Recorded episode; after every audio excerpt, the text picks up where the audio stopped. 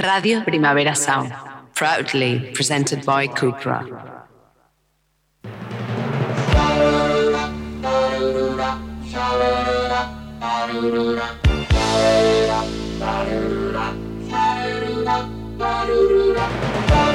Marea Nocturna con Desire de Fez, Jordi Sánchez Navarro, Xavi Sánchez Pons y Ángel Sala.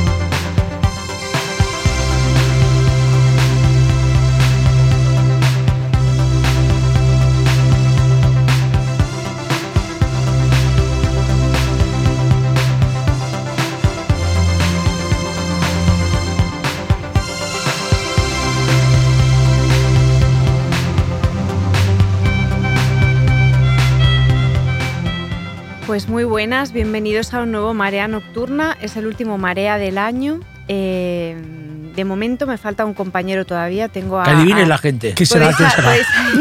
adivinar de quién se trata. Eh, sabemos que es complicado, pero, pero lo conseguiréis.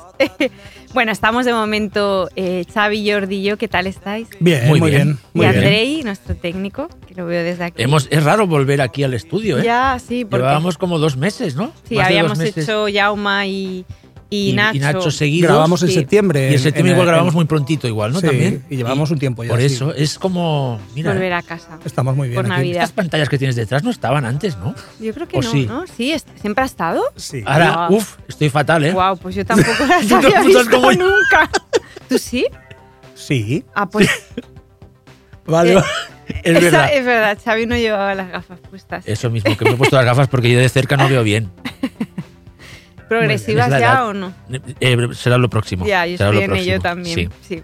Bueno, em, antes de empezar, quer- queremos dar las gracias. Estos días eh, ha compartido mucha- muchos oyentes eh, los grappet estos de, de- De Spotify, de ¿no? De Spotify. Spotify. Y aparecemos en muchas de estas listas y hemos acompañado a mucha gente durante muchos minutos y eso nos hace muy felices y, y bueno, y queríamos agradecerlo y bueno, y al resto de, de oyentes, aunque no salgamos Sí. en sus listas de más escuchados también.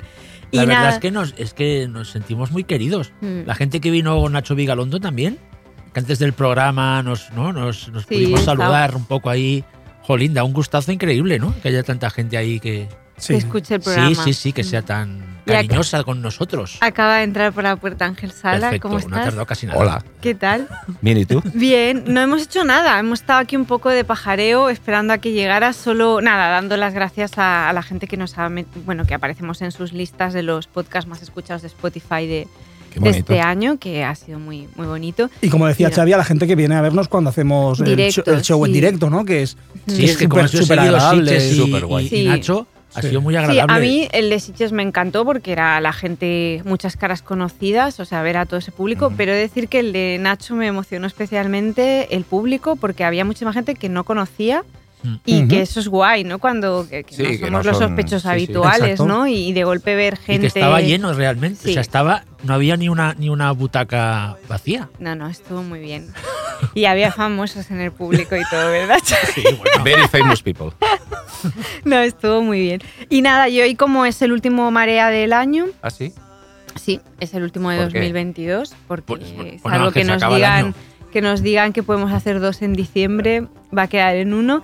Eh, vamos a hacer como cada año. Yo creo que algún año hemos hecho en enero, de todos modos, ¿no? El de balance de, de lo ser, mejor. podría Me suena de ser, haber sí, hecho que no algún Somos año. ya tan vetustos que ya no nos... Ya, no nos acordamos, porque me suena haber hecho algún especial Navidad Terror y eso hacía que entonces el mejor del año pasara a enero.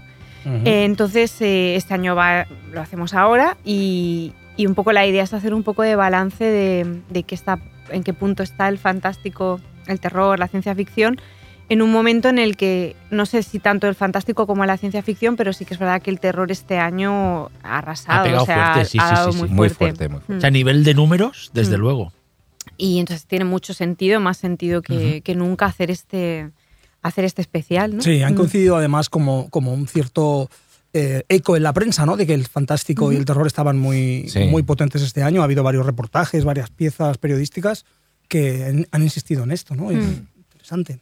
Por lo menos que la percepción sea esta, ¿no? Sí, al menos de lo- lo- los fans, ¿no? Los, ha habido- de, de repente, ¿no? No sabes cómo, a estas cosas que pasan en, en la era actual, de la viralidad que todo el mundo empezó a, a compartir las películas que se han estrenado en 2022, Mm. sobre todo de terror, y, y mucha gente coincidía, ¿no? En plan, Sí, ellos, pero- opinión suya, eh, personal, ¿eh? de que realmente había sido un gran año porque ellos veían, hacían listas de 20 o 30 o 40 pelis y consideraban que en ningún año de los últimos ha habido algo similar.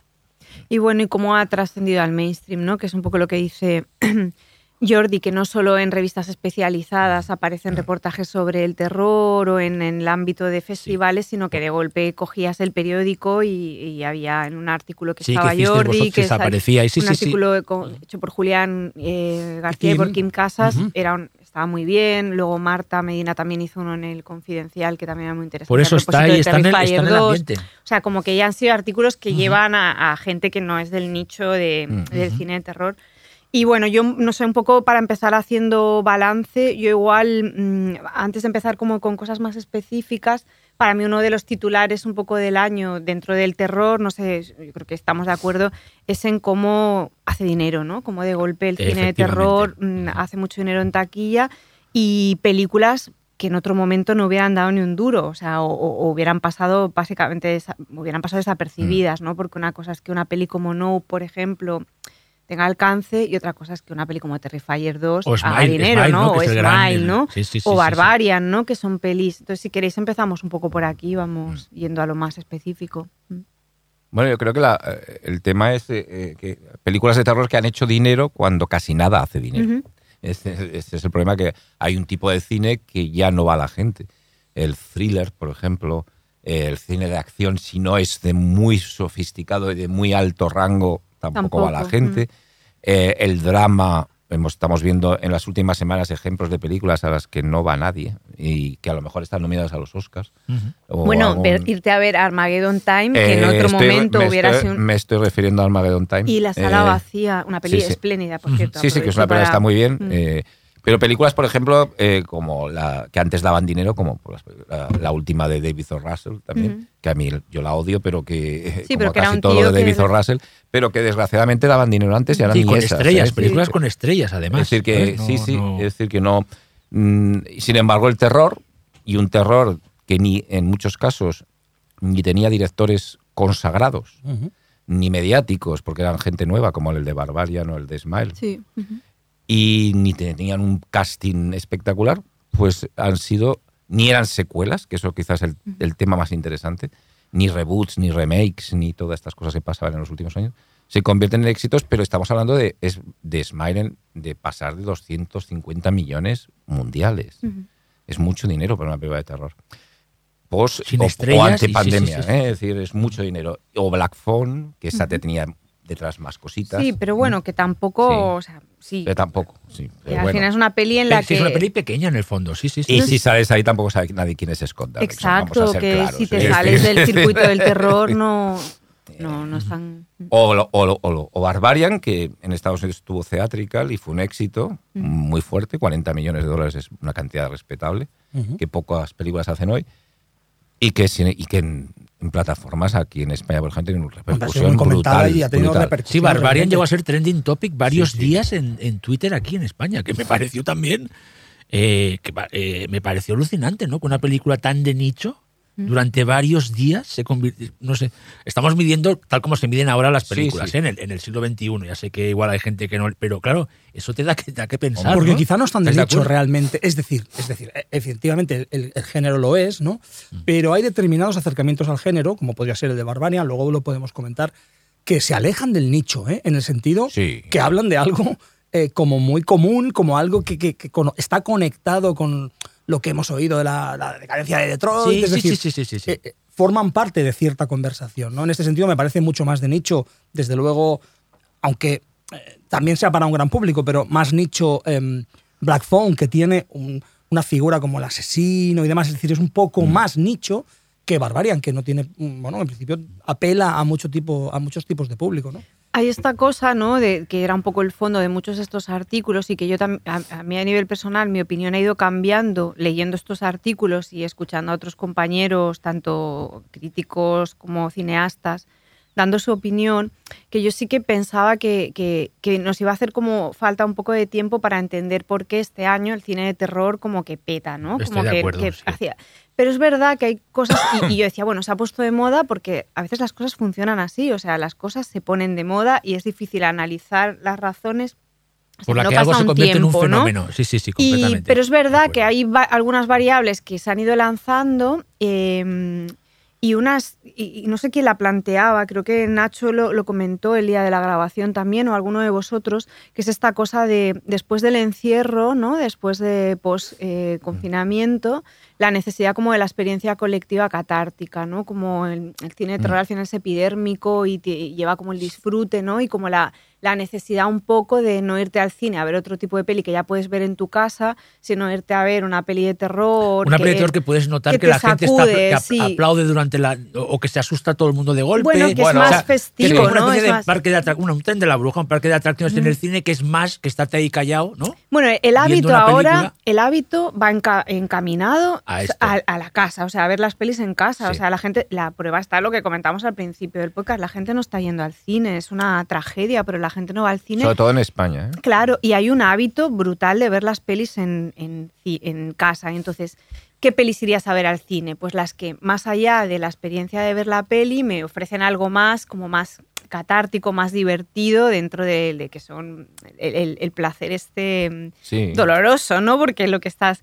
Y puede que vaya un poco por ahí. Yo lo apuntaba, eso, Mm, esa eras tú, esa es idea que no sé si eras en tú, el- o en digo, el- alguno de vosotros lo en comentó en el, podcast. En, el reportaje report. de, en el reportaje de Kim y, y Julián lo Mm. comentaba yo, ¿no? Que y creo que Nacho también, también, hizo alguna... Sí, porque es una idea bastante razonable pensar que precisamente eh, el cine de terror, por, por cómo.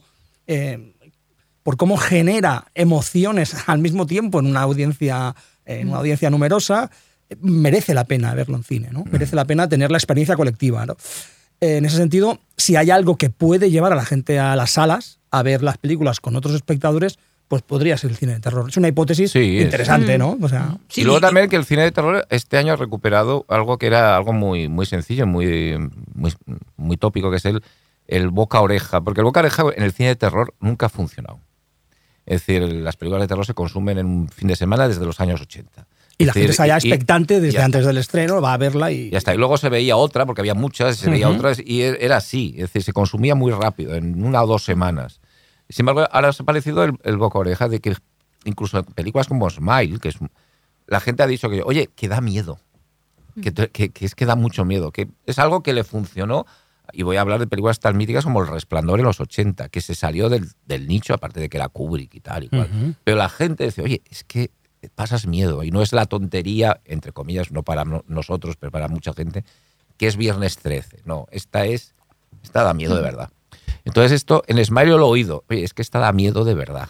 Esta es una cosa que. Y la, eh, la gente ha ido. Es gente que no iba a ver películas de terror. Y eso le ha hecho tener que Smile subió un 50% en la segunda semana.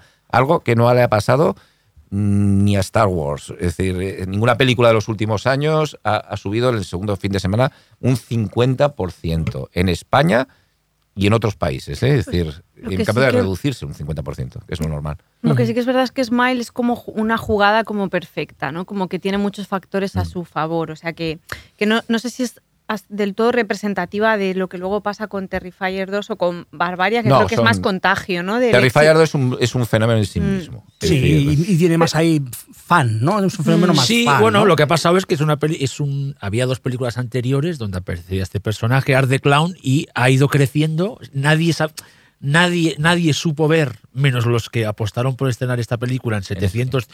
Parecía que eh, esa saga no- Era para plataforma. ¿Verdad? ¿Y no, y no crees que se beneficia video, ¿eh? del En éxito principio, de Smile, por ejemplo? No, es, que es, que es totalmente diferente. Aquí es, una- un, es un éxito, esto es realmente sorpresa, en el que el boca a oreja otra vez, en plan. Esto Pero sí, el boca a oreja en redes. eh, en, En redes, redes, en redes. y a nivel también de muy de, aficionados al terror, ahí en sí plan, que muy de nicho, ¿eh? Es que claro, hasta Stephen King Pero hizo, por eso hizo el digo que- diciendo, es verdad, es realmente desagradable en el buen sentido. O sea, hasta Stephen King acabó yendo a un cine a ver Terrifier 2 porque le había llegado que era una película tan desagradable. Yo creo que en le enviaron el, gore. el- le enviaron el, Bueno, no el sé, pero, Vimeo, pero la- ¿eh? pero igualmente la, pero la vio. O sea, en Sí, plan, yo la- creo la vio- que sí. yo ya notaba que... La vio, o sea, me refiero, imaginaros cómo fue el, cómo ha ido el. Bueno, sí, pero que son casos distintos porque sí, muy diferentes, muy y con diferentes. Smile hay una trampa, ¿no? Porque mucha gente, ah, esa peli indie, no sé qué. No, es una peli, es una peli Una estudio. Una peli de Con estudio, pero Paramount. que, Que no es Paramount- cara, es No, barata, pero es que una- Paramount quería estrenar directamente en plataforma, ¿eh? Pero en luego- Paramount Plus. pero es es decir, una que está peli- hecha para Paramount Plus y alguien en Paramount que la vio que- y que dijo, ojo. que- es que No, tiene muchas cosas sí, a sí. su lo favor. habrán o sea. extendido a este hombre o Bueno, mujer, el ¿no? mismo Digo, que, no lo sé, que dio luz verde a un lugar tranquilo, porque de Paramount están saliendo en los últimos años nuevas franquicias, nuevas eh, ideas que funcionan muy bien. Es decir, que hay alguien en Paramount con cabeza. Sí, eso es lo interesante de lo que comentábamos antes, que Terrifier 2 realmente nos desmonta un poco el argumento, ¿no? Pues Por eso yo tengo el la sensación de que se beneficia el un poco, éxito de ¿eh? las el- películas Mm. que no salen de franquicias y que quizá inauguran franquicias, ¿no? Porque Esperemos que no. eh, No, pero piensa- no, esperemos Jordi, que no. Jordi, Bueno, sí, pero piensa que Terrifier 2 es la primera que va a cines, eh, a- que tiene un estreno en Sí. cines. Por lo tanto, y es la primera que la gente puede ir al cine a, a mostrar su, Unidos, ¿eh? su fanatismo en Estados Unidos por este personaje, por Art Clown. Por lo tanto, es una secuela, pero casi no lo es al mismo Exacto. tiempo. No sé si me- sí, sí, porque sí, es la primera totalmente. vez que la gente en Estados Unidos puede ir a ver, puede ir a un cine con su tatuaje de Art the Clown, que na- nadie de otras compañías y productoras americanas se había enterado que aquí había. ¿sabes? Si la gente va con un tatuaje de Art the Clown, sí que es de nicho la película. Sí, pero, pero, pero, Sí, pero sí. claro, pero también a la vez significa que ya hay un fanatismo Sí. que es bastante. Pero lo rompe todo, es decir, en el sentido de que es una película que estamos hablando de que ciertas películas de como Smile y tal recuperan un poco pues una duración también moderada, es decir, de- muy de serie B, de 90, 95 minutos 100, ¿no? Que es que el Sí, cine de terror había abusado de ser demasiado largo en algunos casos, ¿no? Y pero Terrifier 2 lo rompes, que es una Sí, película que sí. dura dos horas 20. Dos horas 20, sí. Pero es que son tres pelis muy distintas. Son muy ¿eh? distintas, Todas son muy distintas, Sí, sí, en sí, realidad. Y bueno, que por ejemplo, mm, y lo digo claramente, que hay gente que yo no, no me considero espectador de nicho propiamente, aunque me encanta el terror. Pero yo es la verdad que detesto. Sí, es verdad, es normal que mucha- a mí me gusta mucho, pero es normal que mucha gente no le guste, Bueno, yo, no me Eh, interesa porque Porque es nada. gore, aquí desagradable. es- No es- debería decirlo, pero yo fui No, uno, yo no de- la he visto, uno de, los, de los mentores de no seleccionar las Sitges. Pero Yo no bueno, visto. es decir, una pelea que yo la vi Sí, para sí, la selección de no Sitges es- y me es para todos los gustos. Pero sí que ese trío, ese trío del que estamos hablando, Smile, Black Phone y, Barbarian, ya, sabéis que algunas me gustan más que Smile, Black es Phone y Barbarian. Ya, pero es- Y yo metería Nope eh, también aquí. Es pero Lo es- que pasa es que Nope sí que es una película, digamos, de autor, de un autor esperado. Sí, es y bueno, cosa, ¿no? y, Sí, sí, sí. y viendo ahora, por ejemplo, que, que, que Get Out ha entrado en la lista del Sight and Sound y todo, o sea, yo creo que es que Jordan Peele ya está en ese nivel de prestigio que le da un plus. Por eso cada- que yo no sé que no la de pondría lista aquí. no ¿no? hablaré porque he, No, parti- he no hablemos de- participado no hablemos y, de- y- de y la no, y no lista. quiero echarme piedras sobre mi metafauna. Exacto. Hablado muchas cosas que deciros a los que habéis participado. No, no, yo mi votación la puedes Es una ver. lista Y que no está creando mucha Yo controversia. he ¿no? votado y, mm, Y, y- y bueno, hay... eh, No Hay mucha entiendo, no controversia entiendo muchas lista, cosas ¿no? y no las entiendo de ninguna manera. yo, sí- yo creo que sí que las entiendo. O sea, entiendo, pero nos estamos yendo Sí, de, de eh, esto. bueno, Vamos, eso luego lo Ya comentamos. Comentamos. dedicamos un, Sí. un prólogo al Pero lo que quiero lista. decir es que es curioso porque se, esta- se establece como estas ganas de volver a ir al cine y yo creo que en parte hay una idea de como de contagio, o sea, de que va bien. Creo que la primera en ir bien es Smile y eso contagia a las otras. Porque Puede son ser, pelis sí, muy sí, sí, sí, sí, diferentes. puede o sea, ser. realmente Smile yo creo que es una peli que juega con muchos elementos a su favor. O sea, tiene un high concept. O sea, realmente la idea de la risa. mm, No, es que, que es- da miedo, eso es que es muy buena, de la boca, ¿no? claro. O sea, la- la- el, gimmick, por cierto, lo diré porque siempre me encanta, Will William Castle es este de la, de la sonrisa. O sea, el Es que es póster, Mr. Sardonicus. la- la- es, Es que es Mr. Sardonicus, Pero es que plan- da mi- claro, es pero muy- es- la, la- la campaña esta en el campo que de béisbol es con los o sea, buenísimo, es que claro, la es puro, campaña, es que es la el- eso es campaña. puro. William Castle en los 60 vendiendo. Eh, lo del Ghost Viewer, lo de firmas aquí una cláusula que si te mueres viendo esta película te voy a pagar un millón de dólares. Es que es el es, Es el marketing concepto y el la vida, marketing, totalmente. total. Es que la campaña. Muy yo, buena. Yo hablaba con una persona sobre una película que no voy a decir eh, que se pasaba en Sitges. Y hablamos de esto, de las campañas. Es que la campaña de Smile, por sencilla, Es muy buena. sí. porque nos hemos empeñado un poco en vender las películas de terror y de género, eh, eh, ocultando que son de género y de terror. Es una, ma- una manera. Sí, a llamarla todos thriller. Nos gusta Thriller mucho el de terror, terror, ¿no? Pero que no se parezca a una película de terror. Y esto al final ha creado una confusión. Hay películas que se estrenan hoy en día que son muy buenas, pero que la gente no se entera. El público ahora hay que darle las cosas muy claras. Y, ve- y la campaña de Smile, Mensajes claros, claro, mensajes es claros. Perfecta a nivel de mensajes Mm. lo de los campos de, que dices tú de, de béisbol. El propio póster, que no se va con chiquitas, la chica riendo. Mm. Es decir, Ya, pero eh, es que encima la, pel- la película incorpora el gimmick cada 10 o 15 minutos. Mm. Y, una consigue algo interesante y es que asocias Sí, sí. directamente la sonrisa con el, Eso, con el miedo. claro, es- con lo cual, cada sí, vez sí, que sí, ves sí. una imagen en redes eh, o, o donde sea de, de esa película con esa sonrisa, ya tienes ese pequeño sobresalto de, y, es- está bien, este es algo muy productivo, es No, algo la que gente- realmente sí, genera, la gente genera saliendo haciéndose las fotos imitando bastante la- la- la- compromiso. es ¿no? una chorrada, parece una chorrada, pero no lo es. Y Barbarian es un poco raro el caso. O sea, Barbarian es un Pues caso quizás raro. aquí sí que es el efecto este contagio. Yo creo que ¿no? sí. Y a mí me, me, me gusta más Barbarian que Smile. Luego ya A hablaremos mí me de gustan las dos. bastante. A mí me gustan las dos. Sí. A mí a mí Smile también no me gusta, tanto. me gusta más Barbarian. Barbarian, Me gusta más sí. Barbarian, sí. Mm. Pero, Pero no, Barbarian sí ha sido un caso raro. Pero decir, Barbarian es- Barbarian es- se cre- sí. crece en, en un festival en Fantasia, hace un pase sorpresa de, fan- de Barbarian y ahí crece la película. Sí, empieza a comentarse Sí, que es una película. ahí- el giro. Aquí te- en el fondo tiene otro gimmick, que es el giro. Bueno, esa Entre peli. comillas, ¿eh? me y esa peli tiene, o sea, Los de dos. verdad, tiene 40 minutos o media hora el inicio antes del giro, que es sublime. Es o sea, es que es- totalmente sublime. Es la mejor. no, sí, sí, como sí, de, No, no, de no, decir, o sea, esto es de muy prodigioso, o sea, cómo está esa, esa parte. Y a mí me encanta toda la peli, pero de- sí, dices, o sea, esta- este tío. Sí. Pero aquí Eh, estamos otra vez. Mira, es Desi, otro lo que nivel, decía ¿eh? Ángel, aquí estamos otra vez. Ves a ver la peli esta Barbarian, que tiene un giro. O sea, Ya. ¿sabes el boca oreja? Sí. En Estados Unidos me refiero, que, que, que fue teatrical. Que tiene un giro que ya verás. Y, y aparte el giro convence realmente. Porque aparte las no sé si os críticas pasó a vosotros. ¿eh? Yo me sentí, Ujú. sí, es que está a la altura. Está siendo, ha sido discutida también. es una También, también, sí, en como Estados todas las que Unidos, vamos a hablar hoy aquí. sí, es las eso. críticas convencionales fueron de un tanto por ciento, casi de 92% Las de Barbarian. favorable. Es decir, que es algo en una película tan de género raro, como sí, Barbarian, sí, sí, sí, sí. es rarísimo. Y encima con, con, con- con directores noveles, que es que es alucinante. ¿Sabes? Con cero que no tienen. o sea, no bueno, tienen- yo no me sé los nombres, o sea, quiero decir. O sea, ahora me Cuesta, dices ¿eh? cómo se llamaban. Yo, no, no Parker- te sé no, decir pero cuál era el Parker- de- porque te lo sabrás en la segunda película. Pero claro, a eso ¿cómo me refiero que no, que no, o sea, no. Ahí, has pillado, me has Sí, sí. pillado. Aparte, que yo creo que son. El de Barbarian, ¿cómo se llama? No lo sé. ¿Ves? Yo tampoco. No se nos queda todavía. Son Pero se nos quedará en la segunda película, ¿eh? seguro. Yo creo que se han trazado unos caminos durante el, el terror en los últimos años. Eso que no voy a volver a decirlo, pero de eso del terror elevado, perdón. Bueno, no, ¿Eh? pero lo puedes decir, no pasa Pero, nada. el se terror puede hablar de elevado, eso. el- o el llamado o, in- o el terror elevado, que no voy a hablar más del tema. Pero que ha ido por un lado, y yo creo que, la, digamos, cuando trazas unas dos líneas muy separadas, se- siempre se nos decía en el colegio que salía la, la resultante, ¿no? La, la flecha del medio, que era como la, la fuerza resultante.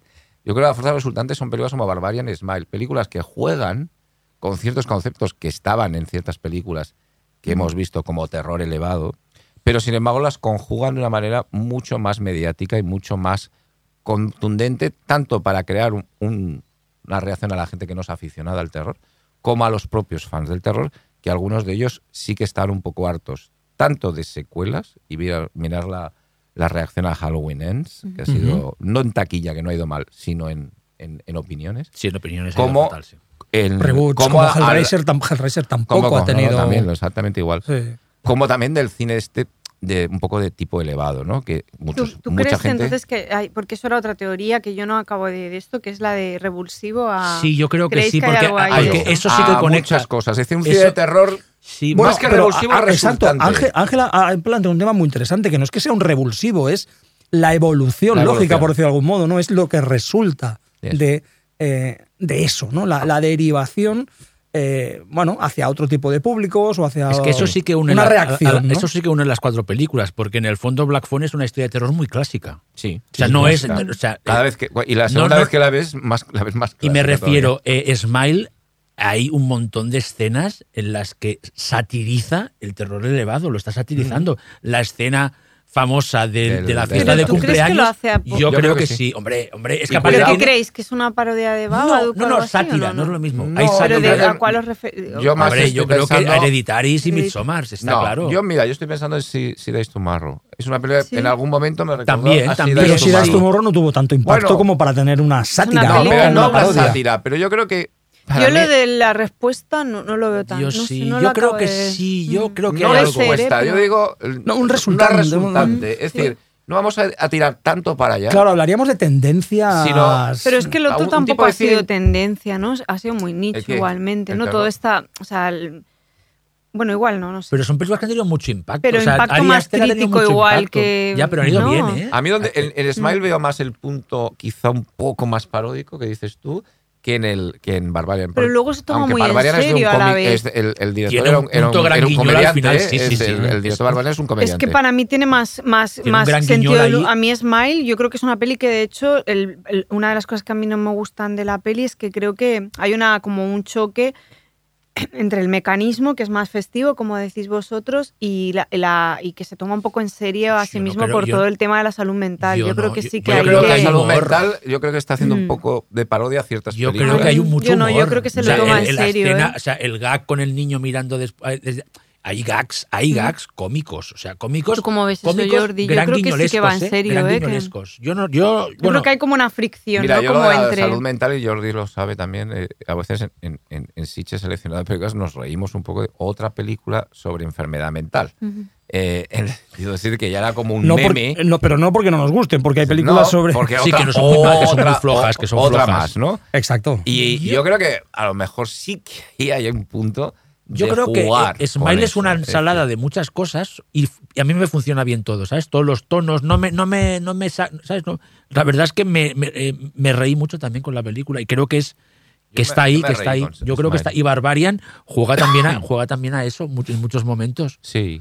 Juega a muchos momentos porque aunque tenga aunque tenga este es- esta, esta- este subtexto evidente de, de la decadencia de Detroit, que es donde nace esa especie de monstruosidades, hay, Bueno, hay, y va hay- más hay allá, ¿eh? guiñol, hay Pero para mí no es un subtexto, eso No, ni mucho menos. y Eso tiene otro tema eso que es el- justifica la película completamente. Sí, sí, bueno, pero es decir, uno de los que tiene, de los, porque, pero al final, al final, una escena como la escena, no podemos hablar ¿no? de- del final. Bueno, no, pero. el- Y el- Barbarian. eso ese puede- clímax final, hay, tú- un, hay, hay un gran guiñol casi de San Raimi. Ya, supuesto. pero en la forma y en, y en el mecanismo, pero es una peli que no solo tiene lo de Detroit, tiene toda la movida de la violencia contra las mujeres. O sea, sí, es una peli que va de eso. Justin o sea, Long, el personaje de, de todo, el- o sea, y de ella. eh, o sea, todo. O sea, ya el planteamiento es muy perverso. O sea, te abre la puerta eh, un Skarsgård, que quién no se va a quedar en un apartamento con un Skarsgård, pero a la vez es el payaso de It. Como que hay Sí, ahí un sí, juego muy perverso. Ya esta tía vuelve ahí porque está este señor en esa casa. Si no, no vuelves No, ahí cuando si todo el mundo te está diciendo. DeVito, con lo que es una no. peli muy perversa en ese sentido. Bueno, luego está todo lo de Justin Long y luego está toda la movida que no vamos a explicar. Yo Mm, esto- No, yo- no, no, que no, a ver, no, no es que, Es, eh, pero- no es que sea que- muy pero perversa. dime quiénes son las víctimas. De sí, no es que sea muy perversa, claro. No, bueno, y además, en algún caso es extremo, ¿no? Claro. Eh, no es que sea una peli muy perversa, es que es un guion perfecto, ah, Mm. según creo yo, Según vamos, es decir, sí, sí, sí. según Sí. mi opinión, por supuesto, ¿no? El, el, eh, No es secundario el tema, la, la es- escritura, la, Mm. la estructura, cómo se va desplegando la historia, me parece perfecta. Total. Y, y lo que tú planteas es cierto, claro, es una película que el tema de la violencia em, Ejercida contra las las mujeres mujeres es, es- es un es- eje central. es Pero central. insisto que buena parte de lo que ocurre en, en- en- en la historia, y, en- y así, y por eso es coherente, ocurre precisamente porque está ambientada en ese momento histórico, en esa ciudad Sí, o en no, ese no, eso barrio. es importante, por supuesto, pero Eso me parece que la conecta con cosas muy interesantes. Bueno, que la, la lleva más allá, realmente.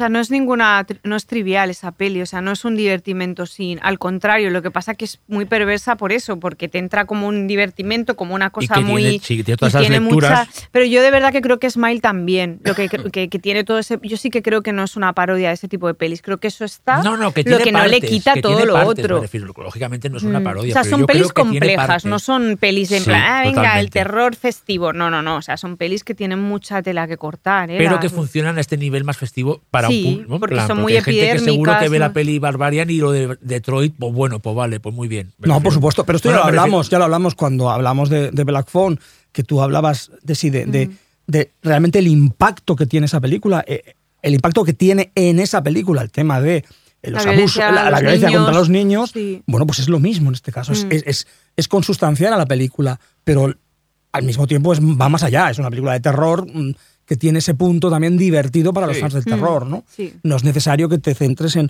o esta película me está hablando de la violencia contra los niños. Eh, lo que ocurre con Barbarian también, no es necesario. Esta película me está hablando de la decadencia urbana, del tejido urbano, Que post- que, que, postindustrial. na- que nazcan no. esos monstruos Exacto. reales. Sí, sí, sí, sí, completamente. Pero de todas maneras, el retorno un poco a la, a la barraca de feria y al, al, Eso al mismo, de la me bruja. encanta ese término. Sí que está funcionando muy bien en, en ciertas películas. Incluso se ha visto en algunos festivales. ¿eh? Es decir, películas como Project Wall Hunting. Sí, o, o- o cosas pequeñas como la ganadora de Deathstream, o Sitges, Deathstream, que es muy pequeña, ¿eh? O sea, Sisu, sí, que en otro sentido, que no es terror exactamente.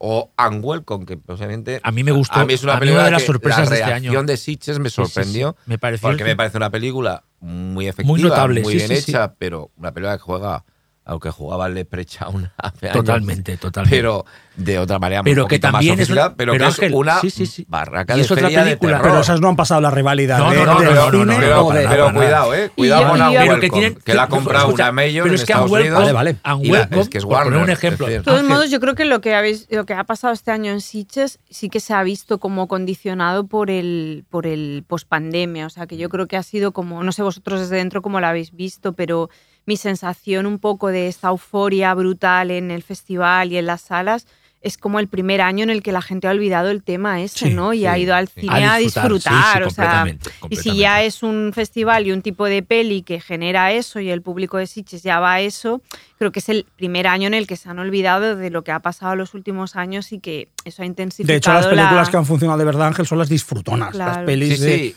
Las pelis de pasárselo bien, ¿no? Y hay ciertas películas de más, eh, más sofisticadas, más extrañas, más que yo, incluso algunas que me gustan mucho, que ha costado Y a más. mí también, me gusta mucho, ya lo Les sabes, ¿no? han, más, ¿no? han- no, no, han pasado nada bien. Exacto. Nada bien. Es decir, y no digo películas que han pasado en nuevas visiones. No, ¿eh? nuestras ceremonias, Tropic, nuestras cosas de estas, ceremonias, ¿no? Tropic Ujú. o Cinco Diablos. Ujú. Es decir, ya sé que ahí os gusta mucho a mí, ¿no? Pero, pero estaba en la sección oficial, estaba a un horario estupendo y, y es una película que la gente, a gran parte de la gente, no la dijo nada. Sí, porque yo, yo Y- creo que aquí sí que estaba la gente por, por el disfrute, por el Mm. Y tampoco bien. ha pasado nada en el estreno. Es decir, eh, que ha sido muy pequeño, pero en el estreno en salas es una película de la que no se ha hablado. Que hay películas que no van la gente, pero se habla. Bueno, pero luego hablaremos No, de Sire y yo. Ya, no, ya nos vamos a desquitar, vamos a reparar Pero esa entonces, injusticia. volviendo un poco a lo que estábamos en este bloque, quizás realmente hay un cansancio de ese, de ese No cine sé. de terror, Yo No diría creo, de yo creo- metáfora, de... Pregunto, eh, pregunto, Es que tampoco creo que. Yo creo que, de hecho, mm, yo creo que eso está muriendo, ¿eh? Lo del cine de terror, de como metáfora, de elevada, metáfora y comillas, así. eh, me refiero, porque el cine de Yo terror creo que siempre es todas, metáfora, eh, pero que todas y estas pelis pero- más de autor, las que ha citado mismo. Ángel y así, son muy sólidas. Pero no y digáis que el terror te elevado pueden está gustar más muriendo o menos, pero porque no. tenemos unos amigos que hacen un podcast que se llama así. o sea, Sí. así de- Les mandamos un beso muy grande Pero no a digáis que David no, y a no. Kiko, no, por no, el favor. terror elevado no está muriendo. No. No, y, recomendamos el podcast también. y alguna película, digamos, de ese corte que no es terror, pero por ejemplo, como películas como La Montaña, de Julio Ay, me de encanta Salvador, esa peli a mí. que, sí que fueron muy bien en San Sebastián, en, en Cannes o en. Sitges, ¿no? También. Es decir, que se miran ejemplos que películas han funcionado muy bien. Es decir, O Piaf, que es una película fantástica, que no es de terror, pero ha funcionado muy bien eh, a esos niveles. Entonces, no hay un cansancio. Lo maravilloso del género es que ahora mismo no se puede hacer hipótesis sobre qué funciona, qué no funciona, qué va a funcionar, qué no. Eh, yo creo que se nos escapa, se nos No. escapa como agua, o sea, es... Y pues que, por eso, precisamente, porque La Montaña es una película que funciona bien entre el público, que la ve. Eh, no sé si tendría un estreno potente, ¿no? Pero en cualquier Es caso, muy, muy de autor. es ¿no? muy, una película muy de autor, Es efectivamente. una No, y es bastante lineadura, es una Sí, peli. Sí. bueno, bueno, Sí, que sí, se sí, toma ahí su tiempo Se y toma su tiempo y finalmente cuando, cuando, Aparecerá en una plataforma Sí. o algo cuando así. se que la desencadena lo fantástico, no deja de ser una ultrametáfora. Sí. eh, Brutal. que es brutal, por Sí. supuesto. Que ahí, esto da, bueno, perdona. No, no, no, no, no, no. que esto da pie un poco también antes de entrar como en cosas más específicas, ¿no? Antes, Ángela, apuntabas lo de en qué punto habían quedado las secuelas y más, que creo que es guay dedicarle un espacio. También otra pregunta que, que- que es muy recurrente en estos artículos que nos han llamado a todos para un poco opinar sobre ellos y muy agradecidos de que nos hayan llamado, es eh, un poco temas, ¿no? Que si, si- si era un momento en el que podías hablar de que había determinados temas que, que se iban repitiendo en las pelis. Yo creo que es un momento como muy variado, como que hay propuestas muy... Pero es verdad que sí que hay algunas, al- no sé, creo que entre todos los podemos apuntar, pero por ejemplo yo creo que hay dos ideas que han salido en los comentarios de las pelis que ya hemos citado. Una es lo del, es verdad que lo del encierro ha generado relatos en los que la idea de encierro, de casa, de espacio cerrado, parece consecuencia directa del confinamiento, ¿no? Y esto va de Barbarian a la próxima peli de Shyamalan, ¿no? Que también Sí. es, es apocalipsis dentro de una casa, o, O el de caso de Black Phone, o, o, Benson y Exacto. eh, la, de, eh, Mm. la última de, de Justin Benson y Aaron Morhead. yo creo que eso está Something ahí. in the Dirt. De- de Dirt. Y luego ya desde el cine más de autor, otro tema que a mí me obsesiona y que, y que tengo muy presente es, es la idea esta de la transformación, ¿no? De la transformación física, que un poco eh, se veía ya en Titán, en este final, eh, bueno, en toda la transformación del personaje, pero en la película que habláis, en la montaña está también, ¿no? La idea como de transformarte Sí. en algo sobrenatural, pero está en Piafe también, en la, en la película que comentabas, Está y en, en Men. en Men que es también, una o sea, de las películas claro, también importantes de este año. y yo creo que son dos temas que están ahí. Uno para mí es consecuencia directa de- del encierro y el otro es consecuencia de un momento como de ruptura con los géneros, ¿no? Y de, y de fluidez de géneros y demás. No sé, por decir un par de cosas que yo sí que creo que están ahí un poco en el, en el ambiente. Sí, luego ha habido un cine de autor también en, en el terror o en el Sí, fantástico. tiene de de autor este que año. va por los temas de autor, Sí. es decir, los temas que a cada uno. Creo que ha sido potente este año. Es decir, Mm. que aunque no hayan tenido un gran éxito comercial en muchos casos, O pero una película ahí insignia, ¿no? sí, do- la- las dos películas de Ty West eh, eh, Mm. y que- X y Pearl, que han sido películas que se pueden decir que es un autor. Eh, yo creo Sí, que Ty sí, West sí, se puede sí. decir que es un Desde autor. luego. Está la película que a mí me encanta, pero bueno, la de Luca Guadagnino, que se puede Tengo unas decir ganas de verla, no no la he visto tampoco. Sanol, que es, que es un autor. Es decir, y ya sabéis que además incluso yo- No de fan- no- algunas películas de él no me gustan. No especializado en fantástico, pero, pero lo me es. gustan las que son en fantástico, curiosamente. Ya, pero nadie, nadie se refirió a Bonsanol como terror elevado, ¿verdad? Ya. No, pero es que Nadie no lo- ha desaparecido. Ya no, no, no, no, no. Estaba haciendo un poco de broma, ¿eh? En Sí, plan de. Pero es una película de. Yo la volví a ver A el otro día, esta también, ¿eh? semana Tengo por segunda ganas, vez. A mí. Y es una película de terror. Es que hay momentos que son de puro terror. Total. Es- es- coincido completamente. Algunos de los total. momentos de más de terror de este año. Es decir, no sé si están de acuerdo, no, yo sé pero que me va a en un gustar par de secuencias. y por cierto, como muy bien ha eh, John Waters en su lista de las mejores películas del año, que la compara, que no lo había pensado, con Larry Clark, es evidente. Sí. ¿Sabes? Pero que es un tío que está todo el mundo muy como si Badlands y malas. No, no, realmente es más. Tiene mucho de, Sí, sí. de, de Larry Clark. Kim Sí. Casas Pues entonces decía ya, que ya- le- ya la he visto, ¿eh? Ya no, ya no te apetece. pero creo que va como al cine indie americano puro, ¿no? Ah, sí, me, me decía que le es bueno. y le había recordado mucho eh, a Jim Jarmusch, me dijo también en algunas algunas cosas. Sí que cosas. podría ser también. Y a los sí, sí, Cohen sí. en algunas No, no, no, a mí, cosas, a mí ¿eh? real, Es es una peli. ¿No te recuerda algo de los Cohen? Sí, también. algún- Me, algún cogió por Cohen, sorpresa. es Esas películas, yo no iba con ninguna idea preconcebida, ¿eh? pero ¿sabes esas películas que te sorprenden absolutamente? En mi caso- claro, venía de Suspiria, que ya sabéis que yo no me gustó mucho. Y la verdad es que me ha sorprendido, realmente la recomiendo mucho. Sigo siendo el único que defiende Suspiria. De No, alguien No, a más mí- aquí, yo ¿no? también, a mí A me él le gusta, a mí me Yo- Suspiria te bueno, gusta. Yo la- me reconcilié un poco con ella, o sea, no Con- me parece una peli, peli, dices. no Vale. me parece una peli perfecta, pero la volví Pero a a hacer po- hace poco y hay cosas Vale, que pues le daré una segunda Sí. oportunidad. Sí, porque No, no, no, sí, Más cercana a la posesión que a Suspiria, pero puede ser, pero sobre todo estéticamente, sí, me gusta. estéticamente sobre todo. Es que es un esteta, ¿eh? Vamos a hacer una pequeña pausa porque no hemos hecho pausa y hay que no respirar veas, un Hay que poco. respirar, venga. Estás escuchando Marea Nocturna.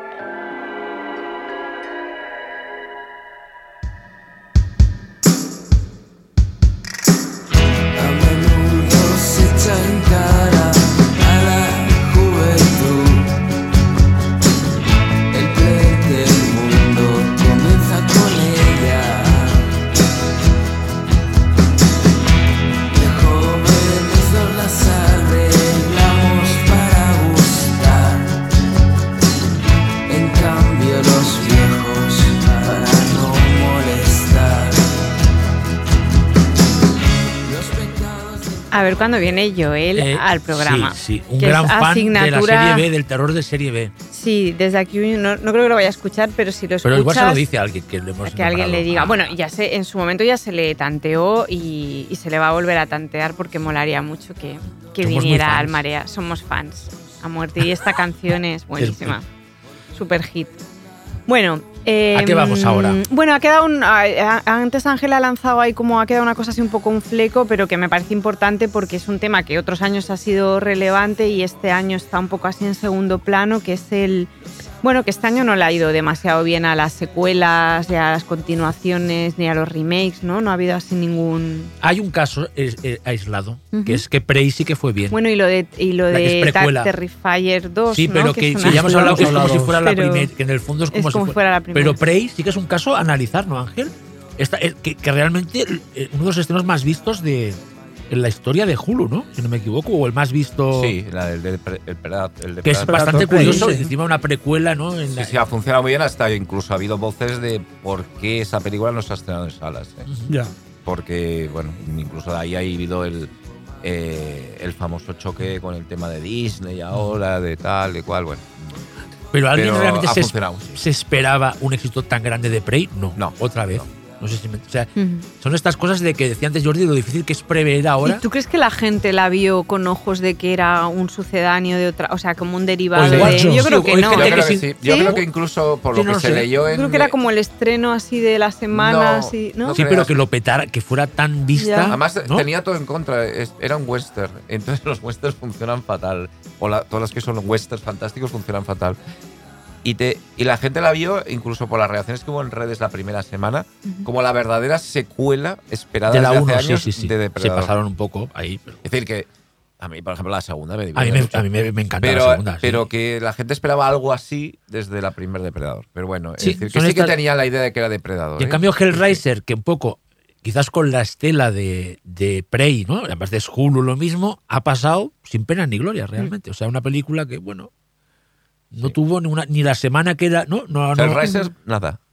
Es como... eh, Y de hecho ha desaparecido, si os habéis fijado. Porque Absolutamente. ya, la película de la Dis- conversación. Disney fuera de Estados Unidos no ha querido llevarla. El Hulu lo lleva Disney fuera Aquí de Estados estuvo en Unidos. alguna plataforma, No, ¿no? no, ¿no? es que en Disney Europa no se ha que visto, ¿verdad? Que, Vale. que tampoco es tan fuerte, eh, la verdad. Yo No, yo la he visto también. Y no es tan fuerte. Pero Disney eh, no la vio. Yo también lo entiendo que no vea esa película por su temática de entrada. Pero vio Barbarian, ¿no? Sí, pero es muy Estuvo en- diferente. Ujú. Yo creo que Hellraiser juega con unos elementos de entrada. De todas aunque formas, Disney en sus- Barbarian los tiene también. Sí. Pero aquí Es los tiene raro. muy Pero es más gráfico, ¿no? Disney viene pone- de una secuela que todo el mundo sabe que es relacionada con el sadomasoquismo, con no sé qué. Sí, con pero la estética. amplitud de miras realmente de, de Disney en sus plataformas, en ese apartado claramente marcado como para adultos, eh, están poniendo cualquier cosa. ¿eh? Están- Mm. están- Sí, pero no lo vieron. Y de hecho, creo que en España. Es, es más, cosas que incluso, Ángel, yo creo que tienen la, la- el prejuicio de que son de Disney, ¿no? Te encuentras con, con la serie, una serie que a mí me ha fascinado, que no es fantástica, ¿eh? Pero, o, o sí, quizá Pistol, la serie Sí, de los la Sex de los Sex Pistols, que la Pistols. gente dice, pero ¿cómo voy a ver una serie de Sex Pistols hecha por Disney? Bueno, pues, pues porque Disney pone ese tipo de cosas y las pone Sí, sí. Sin, sin problemas, ¿no? Sí, es, ra- es raro. Es raro. Sí, las secuelas este año... Y luego No, Halloween esta no te la defiende ni Xavi. Sí, yo la fíjate. defiendo. A mí me parece bien. No A me, no me desagradó. No a me película desagradó. me parece tan, tan horrible. Yo creo que es una película con muchos problemas de, y yo creo que sigo, mi teoría sigue diciendo que la película ha tenido reshoots y que tiene un planteamiento que es todo lo que se tiene que hacer para enfurecer a los fans del Sí, parece que está personaje. Es pensada decir, para eso. Es como si eh, lo Sí, mismo que sí, pasó sí, con sí. Viernes 13 parte 5, que es la película más odiada de los De- fans de Viernes Ujú. 13 y por el mismo motivo. Y no voy a hacer spoilers, pero porque por, por pasa lo mismo. Pero yo quiero saber si realmente el título es un engaño o de verdad la película acaba. Es Sí, decir, sí, la saga acaba. acaba. Y yo creo que también Sí. es uno de los errores de la, de la peli.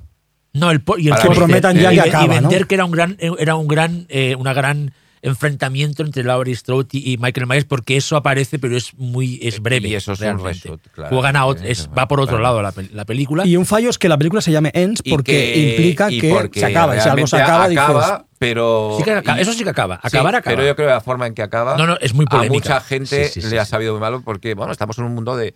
De que hay gente que considera Es- a, a- a Michael Myers un personaje, no un psicópata maligno, sino un héroe. decir, Sobrenatural. No, Sobrenatural. pero- No, no, Es que, que- que- indestructible. que lleva, que lleva, bueno, que lleva. Y estamos en un mundo en que las personas, los, lo- lo- los, los espectadores, se apropian de las series Exacto. Creyendo que son suyas. Es y decir, que han sido eh, injustos con el personaje Sí, sí. al final de Halloween de Ends, que así no se le trata. Es decir, eso yo lo he leído y ha sido Pero muy criticada. porque la- yo creo que además es muy, muy esa parte, ese epílogo de Halloween Ends, a mí no me gusta. Es decir, me parece Sí, una, es- es- una es cosa polémico, que, sí. que roza casi el ridículo. ¿eh? Pero Yo bueno, la verdad es que tengo no. simpatía por toda la saga. La- me A mí me gustan gusta todas. la dos, me gusta La la 2 dos. y la 1 también. Mucho, esta la uno, menos, pero la me dos. gusta porque ha conseguido, como consiguió, ¿no? Llevarle un slasher a unos niveles de Mm. producción Sí, y, y de, y, de, y, de, y de visibilidad mediática inéditos casi en el Y género esta desde los tiempo va a tiempos, quedar ¿no? como la rara, ¿eh? es decir, como la Sí. muy rara. De todas maneras, ha creado mucho de rechazo, pero no ha sido un fracaso. Ojo, Es decir, 65 millones de dólares. ha ido bien. Es mucho dinero. Y ¿eh? ojo, para mí, para mí, es el Pesadilla en el Street 2 de la saga. Es que Tiempo al tiempo. Es que porque el personaje es que famoso se- del Cory, que el pobre, ya a ese actor parece que se le ha acabado la carrera por culpa de interpretar a este personaje que él realmente no tiene culpa. Ojo, no tengamos aquí, tú sabes por dónde voy, Estoy Ángel. totalmente de acuerdo. Tengamos un pesadilla en el Street 2 que de aquí 10. No, no, no, de no, verdad. no, está- es, es No, que no. es tan Oye, rara. para ser una película que no ha tenido tanto éxito, os estáis, estamos os estáis demasiado es tan rara, es verdad. es tan rara, tan, tan, tan, de- tan equivocada en muchas cosas Eso mismo, sí. que sí. puede ser que dentro de cinco años hagan las cosas más rápido. Es una pena que empieza la gente a decir, hostia, esto es lo puto raro. Y- y- No estaba tan eh, mal, ¿sabes? No No estaba, estaba tan tan mal. mal. Esa cosa que sale uno diciendo, ¿Es- tú pone lo las gafas visto? así. no, no. no, la he visto. Pero la la pone viste. gafas, decir, eh, prácticamente la he visto porque la habéis contado. Ahora la ya- ahora- ahora ya dice, es como de mi eh, familia. mira, Xavi, No solo Mira, la he visto, sino que la no quiero estaba ya. tan mal. Bueno, pasemos de. Pasemos vamos a, página. Hay, vamos ya de esto. eh, hay otra secuela que luego hablaremos, ¿Cuál? que es una secuela extraña, que es lo de secuela, ¿no? Precuela en realidad, que Pearl. es Pearl. Sí. Pero luego hablaremos porque está en alguna lista de favoritos. Y antes de pasar, De yo creo que como vamos a pasar a los pics y luego explicaremos bien esto, Lo de los pics, antes de pics, pasar a los pics, eh, el tema ciencia ficción, porque sé que nos va a quedar diluido Sí. fan- y fantasía y mm, mm, pues si queréis hacer un pequeño así apunte. Porque yo es verdad que en mi lista fantástico y, y ciencia ficción no hay este año. Es que no ha sido un gran año. Y por eso Nos estaría guay eh, comentarlo. La Zastra, el Dune, el- Hmm. la gran película de ciencia ficción del año, no ha habido. No estado. Mm, Y aparte de eso, todo se ha reducido curiosamente en películas pequeñas. Sí, Es que hay- a mí hay dos que me gustan muchísimo, que creo que son las mismas que a ti. Sí, que son, eh, After que son After Jan y, y Vesper. Son dos películas que crean, las dos mm, crean mundos, ¿no? Eh, por supuesto, After Jan es mucho más limitado, ¿no? Porque, porque es, es un mundo, digamos, emocional e intelectual, y el caso de Vesper es un, un caso de construcción de mundo muy interesante que creo que, que la ciencia ficción bien. todavía tiene mucho que ofrecer en ese, en ese aspecto, ¿no? Y Vesper lo hace. Y luego, y luego se refugia un poco en las series, ¿no? La ciencia ficción. Eso te iba a decir, pero nos han dejado huérfanos. La gran serie de ciencia ficción, ¿no? De los La- no, Raised by Wolves nos y- han dejado y ahí- Westworld también. Westworld también también, es verdad. ¿eh? Canceladas Y las dos. Que la cuarta temporada es espléndida, por cierto. Y Andor, que, bueno, a nivel de una ciencia ficción más pulpia, me parece una de las mejores series basadas en Star Wars que se ha- Andor hablaremos luego, Yo hablaré yo un poco luego Sí. porque es una de mis de mis Favoritas, de mis favoritas del año. Y luego también Y está el tema de, los, de las películas de superhéroes, que para mí también ha habido un retroceso importante a nivel de calidad. Yo creo que, a, a mi modo de ver, Marvel no sabe por dónde va. O lo sabe, pero no me gusta por dónde va. También puede ser que lo sepan y, se- y sea que a mí personalmente me parece una serie menos detalles de Doctor Strange, porque es lo que es y nos mola. Y sin embargo, DC, a mí, pues, de evidentemente, el Batman de Matt Reeves me parece un peliculón. Pero también va por libre. Yo debo decir ¿no? que, que en el caso de Marvel coincido bastante contigo, aunque a mí sí que me gustó. Eh, A mí sé me gustó mucho Sé también que estoy un poco Extraño. solo, ¿no? Pero Doctor Extraño A mí en el también, multiverso Bueno, de a la mí locura me es- gustó. Es lo único que me gusta un poco Eh, sí, este sí. A mí bastante. Y luego hay otro tema que, que igual lo arrastramos luego a la segunda parte porque hay alguna peli que sale en las listas y en nuestras favoritas y tal, pero es el tema del cine español de terror, que yo creo que es mejor abordarlo ahora que luego los- en las Ujú. listas porque nos van a quedar Sí, sí. flecos. Y yo creo que es un año, no sé si de muy gra- de grandiosas películas, pero sí interesante en las, en las propuestas que hay. Y no sé si os apetece. mm, Yo pondría en valor dos cosas. Una cerdita, como peli, película dirigida, primera mujer en los slasher hecho por y una todo, tía bien. y que se cuela Sí, los sí, y los Goya, que es y- raro, ¿eh? O sea, bien, ¿eh? Muy Mm. bien, Bien, pero bien. ostras. Sí. Bien, O sea, yo el creo que caso- es una buena noticia. Aire fresco, por fin, ¿no? El caso de Cerdita creo que es importante. Eh, y a mí mm, me gusta mucho la de Yauma, la verdad. Me parece que vuelve a ser el, el Yauma conectado con el terror puro, que se lo pasa bien haciendo pelis, que, que te libera, ¿no? Esa cosa catártica de una peli festiva. Y son dos pelis que quería poner un poco en valor, pero hay muchas otras cosas. O sea, yo creo que estaría bien hablar de Irati también, que es una peli, yo no la he visto, pero creo que es una peli que pasó muy bien también en Sí, sí, sí, sí, festivales. en y todos que- a mí me, a mí me gusta mucho también. Eh. Mantícora como peli que toca de alguna Está ahí, forma también el terror. eh, la abuela es de este año, no nos acordamos, sí. pero es de principios de año. Y me estoy Y el dejando éxito- alguna. Bueno, te estás dejando el éxito por ahí. y los trece exorcismos de, también. de La Piedad, que La es una película de- fantástica, o, o que tiene elementos, claramente Mm. y elementos. de- viejos que también ha ido muy bien en el Eh, circuito de festivales interna- internacional. ¿no? Y a mí personalmente, la- eh, una, una de las películas, aunque no es de terror, que más miedo me da de español de este año es Las Bestias, o Que tienen dos escenas o dos secuencias de puro terror. Es decir, en, en su... Bueno, no está mal la cosecha. Yo ¿no? creo que has hecho un buen resumen, ¿eh? Ya, es decir, ¿no? eh, No está sí. mal la cosecha. ¿no? Sí, sí, yo creo que estupendo. Me y- parece- y muy sé. contentos de que los Goya se haya acordado de, películas como Mantícora, que. Que parecía que no, y al final ha entrado de, una buena Irati también tiene varias, tiene hasta sí. guion adaptado, o sea, De tiene muchas técnicas. Creo que tiene dirección. dirección. ¿no? dirección. Aparte, Sí, sí. muy, muy diferentes entre sí, ¿no? La mayoría de, de, de- de películas. Sí, sí. Y Como cosas que, muy, bueno, muy, muy- Quizá Venus le merecería alguno alguna nominación. Sí, Pero bueno. sin duda. A mí hay un thriller muy pequeñito español de ciencia ficción que se llama La paradoja de Antares, que, Exacto. que no sé si es de ciencia Sí, ficción, es, ciencia, aunque es- es ciencia ficción. Bueno, es una- ciencia, un drama, es sí, verdad, ciencia. es ci- sí, Es pero ciencia. a mí, me, a mí me parece una película, por los cuatro duros que tiene, fantástica. es una película también, que está muy bien hecha. Yo, yo por eso quiero, quiero defenderla aquí o quiero hacer Sí, un- sí, romper sí, una lanza a favor de ella porque qué sé, yo diría es una que- película muy pequeñita que, que, mm, me gusta mucho desde que la vi. La vimos para todo el proceso de selección de- del festival de, de Sitges y me gusta mucho. Yo Quiero creo que el año pasado nos Yo hubiera costado encontrar un grupo de películas. Mm. Y Jaula, que no Jaula, está sí, nada Jaula, mal, no está me lo iba a decir Mm. que ¿eh? no está y nos hubiera, bien nos hubiera costado el año pasado. Y creo que este, la cosa ha cambiado bastante. ¿eh? Quizás no, no sé si es el inicio de un nuevo resurgir, no lo sé, no creo. Pero por temas industriales, pero oye, ¿verdad? No, no, muy bien. Eh, el, No cine está espa- mal. el cine español o, o producciones españolas que lo, que lo han petado internacionalmente son otras. No, no son fantásticas, son las eso, bueno, son Alcarrás y Sí, son sí, sí, Pacific sí, sí, Fiction sí, y sí, son otras películas, ¿no? tipo de pero, películas, y sí. asbestas, asbestas. Pero quiero decir que, que también está, está muy bien. Este, esta, no sé si era una, una era dorada del fantástico español, pero Bueno, bueno, Es que el recorrido de que ahora se- festivales de la piedad, por ejemplo, es Sí, sí. espectacular. Exacto, a eso me refería antes cuando hablaba de este programa se suba estará Venus recién estrenada. Animamos a la gente que vaya a Sí, ver se Venus. ¿no? estrena, estamos grabando hoy viernes, se estrena hoy viernes y mañana Y o el cuando lunes se como muy tarde y- y estará si el programa. se que- Cerdita, pues todos los Goya que vayan. Y Mm. cuando se estrene Irati, que creo que va el año que viene, y viejos, que la gente, ¿no?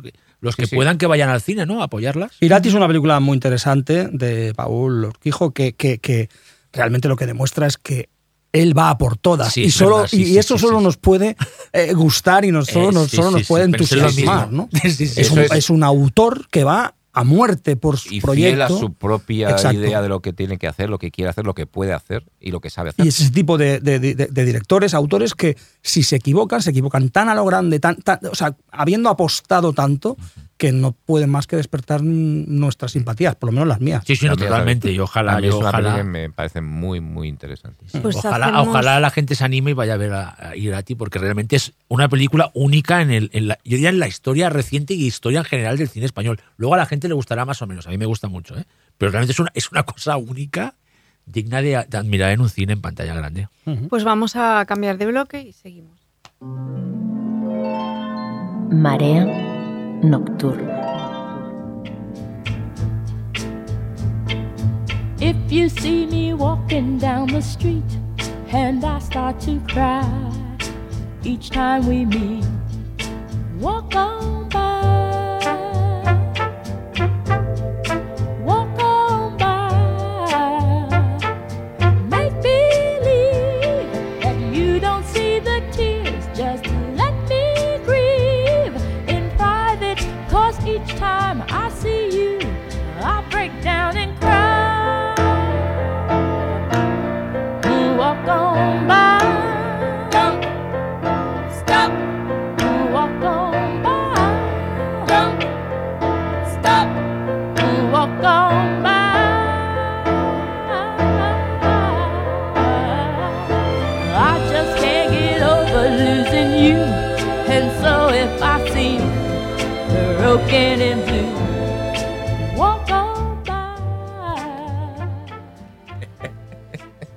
Pues ahora, Después de averiguar de qué se trataba, puedo decir que vamos a las PICs, ¿no? De- A las pics. Pics, pics. Me voy a explicar un poco Cuéntalo qué es todo, esto de- de, todo. las PICs. o sea. O sea, yo hago una propuesta de, bueno, vamos a hacer como cada, como cada año, que es hacer pues nuestra lista de películas y, y- y luego la ponemos en común y de ahí sacamos una, una lista con todas con la- las pelis favoritas del año. Y bueno, y parece que tira adelante y tal. Y entonces un día aparece en el WhatsApp de, de Marea un mensaje de Ángel. Yo creo que mejor que hacer la lista de las 10 y ponerla en común, vamos a hacer 5 pics cada uno. Y yo pensé, no tengo ni idea de lo que son los 5 pics, voy a esperar si alguno de los otros... CKS. CKS. Si alguno de los otros dice algo. Y nada, nadie decía nada. Y digo, bueno, no sé, esto no sé si tira adelante lo de los pics, que no tengo ni idea de lo que es. Y de golpe, pues los otros dos, tanto Jordi como Ángel, vale, genial, las cinco pics, yo mis pics, no sé qué, 83 mensajes hablando de pics, yo googleando, en plan, ¿qué son pics? Hasta que al final dije, lo voy a preguntar directamente. Con lo que o yo soy muy lerda o vosotros sois muy modernos. O sea, ¿qué es esto de las cinco No, pics? muy Contarlo lerda, no, para, para nada. para No, que lo Y- y entiendan nosotros los tampoco oyentes. somos tan modernos. A ver, no, exacto, no. somos ya unos boomers, o sea que es decir, eh, Los eh, pics. el Pix funciona bien cuando es Pick of the Week, ¿entiendes? O sea, es decir, es el... Se emociona Jordi todo explicándolo. No, son cinco elecciones, cinco, Eso mismo. cinco delicatessens que queremos... Como tus cinco cosas favoritas del género este año. Cinco ¿sabes? Que picoteos, podría ser un cinco poco- picoteos. Que podrías pues, meter eh, en, en la misma lista series, ¿no? Películas, ¿no? O Sí. cosas Todo. diferentes. O, una sí, o Hasta- algo antiguo que hayas visto, algún retorno, en mi caso he puesto. La idea- Pero todo, vosotros sabíais todos lo que eran las pics, porque está en vuestro Sí, vocabulario sí, del día a sí, día, ¿no? Sí. Bueno, Pix. Yo solamente hablo siempre de pics. Yo siempre estoy hablando de Habláis Pix. de pics, ¿no? Aquí el tema es que realmente hay, hay, hay cuatro listas de sí, podemos decirlo. Es decir, ¿De si, pics? si De nuestro. pics. No, no, no. Y no, también sí. hay listas de Lista 10 listas Las de las 10 listas son- películas del las año. compartiremos existen en redes. Y las Compartimos las compartiremos de en 10, redes. ¿no? Las de 10 las Sí, compartimos. las de, Venga, las de va. 10 las Mm. compartiremos en redes Venga. porque sabemos, puede parecer presuntuoso, pero sabemos que hay eh, admiradores, Gente fans, sí. amigos Sabemos que, que sí. les interesa saber nuestras 10 películas las listas, las listas son un juego, como Mm. decía hoy un, un tuitero, eh, pero eh, a veces son divertidas, porque no, ¿eh? no hay que tomárselas muy en serio. ¿Twitter sigue vivo? ¿Eh? ¿Twitter sigue vivo? Sí. Shh, Parece que sí. Vale. Yo Yo, tuve- no me he ido a otro sitio, ¿eh? Yo he dicho, yo Yo estoy ahí, yo soy la a todos- resistencia, a ¿eh? todos los otros Jordi, sitios, pero Jordi, no que funciona. le encanta esto de las tecnologías, ha ido a todos. A ¿Y todas. qué tal los paseos? No, Por- todo muerto, todo muerto. Hoy- es verdad, hoy has hecho un post diciendo que no funciona nada. No Y el hype. Yo a mí me siguen. No sé. Pero, ¿dónde, pero te has ido, Escribí te sobre has ido a Hive. y tuve bastante. Muy sigue bien. gente. Los hilos de Ángel son ¿Tú esperados. te has ido a otro sitio? No. no No, yo- ah, yo, yo dije, yo resisto aquí. Yo y resisto, Si yo muero ahí, muero ahí. Resisto con. Bueno, Marea, Marea Nocturna en pleno Elon. se queda, Elon. se queda en Twitter de, de momento Se estamos queda ahí, con sí. Elon. Y compartiremos, compartiremos nuestras listas de 10 películas, pero ahora lo que vamos a hacer son Pics. los cuatro, Los pics. los cuatro, cinco pics de cada uno. Pics. Me encanta. Buah. Bueno. Empiezas tú con tus que- pics. No, pero ahora me siento mal porque no sé si tienen categoría de pic. porque Claro que yo tienen Yo categoría de creo que los tuyos van a ser pics auténticos. Los tuyos son de- la definición de generar pic. Bueno. categorías de pics. Pues mis cinco pics. Eh, sí, tus Venga. cinco yo- yo películas pensaba, favoritas del año. Venga. Será PEA como de. de como de highlights, Model, De- como de guisante. De guisante. Pues mis pics son, por orden de, de menos a más, Ah, de menos a más, voy a ¿eh? ir eso de es menos a más para Sí, para generar un poco... Espera, De doble de tambor. suspense. de Y, me quedan mil cosas fuera, claro, porque... Ya, cinco. la, luego la 10, lista- la de 10 la sacaremos Mm. después. eh, En el número mis 5. cinco son el díptico de momento, que luego serán tres pelis, X Pearl, o sea, las dos películas de Ty West, que me encantan. Me parece más... eh, Pues te gusta más X. Me gusta más X. Pero Pearl me parece una preciosidad. A mí Pearl me gusta me más que X. como Pearl me parece como que la jugada es un poco obvia, o sea, me parece como, como que no es muy elaborado. el- el- la idea no me parece muy, muy Como elaborada, ¿no? Me parece bastante tópica, sí.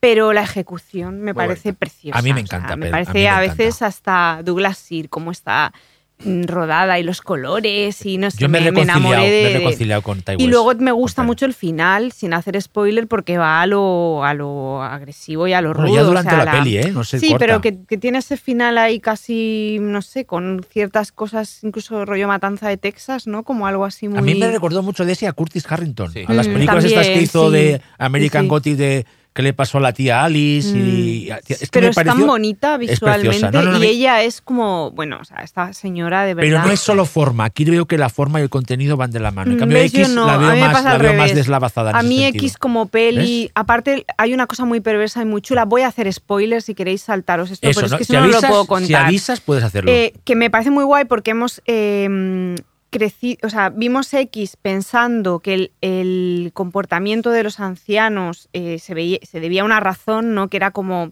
el no poder tolerar la belleza, la juventud y demás. Y cuando ves Pearl, te das cuenta que no va por ahí, que es una historia que, o sea, que realmente la razón por las que ellos hacen esto no tiene que ver exclusivamente con la, o sea, que te completa la historia y te cambia un poco la percepción de X. Lo que pasa es que ellos, las- ellos la escribieron a posteriori, claro. Es decir, Sí.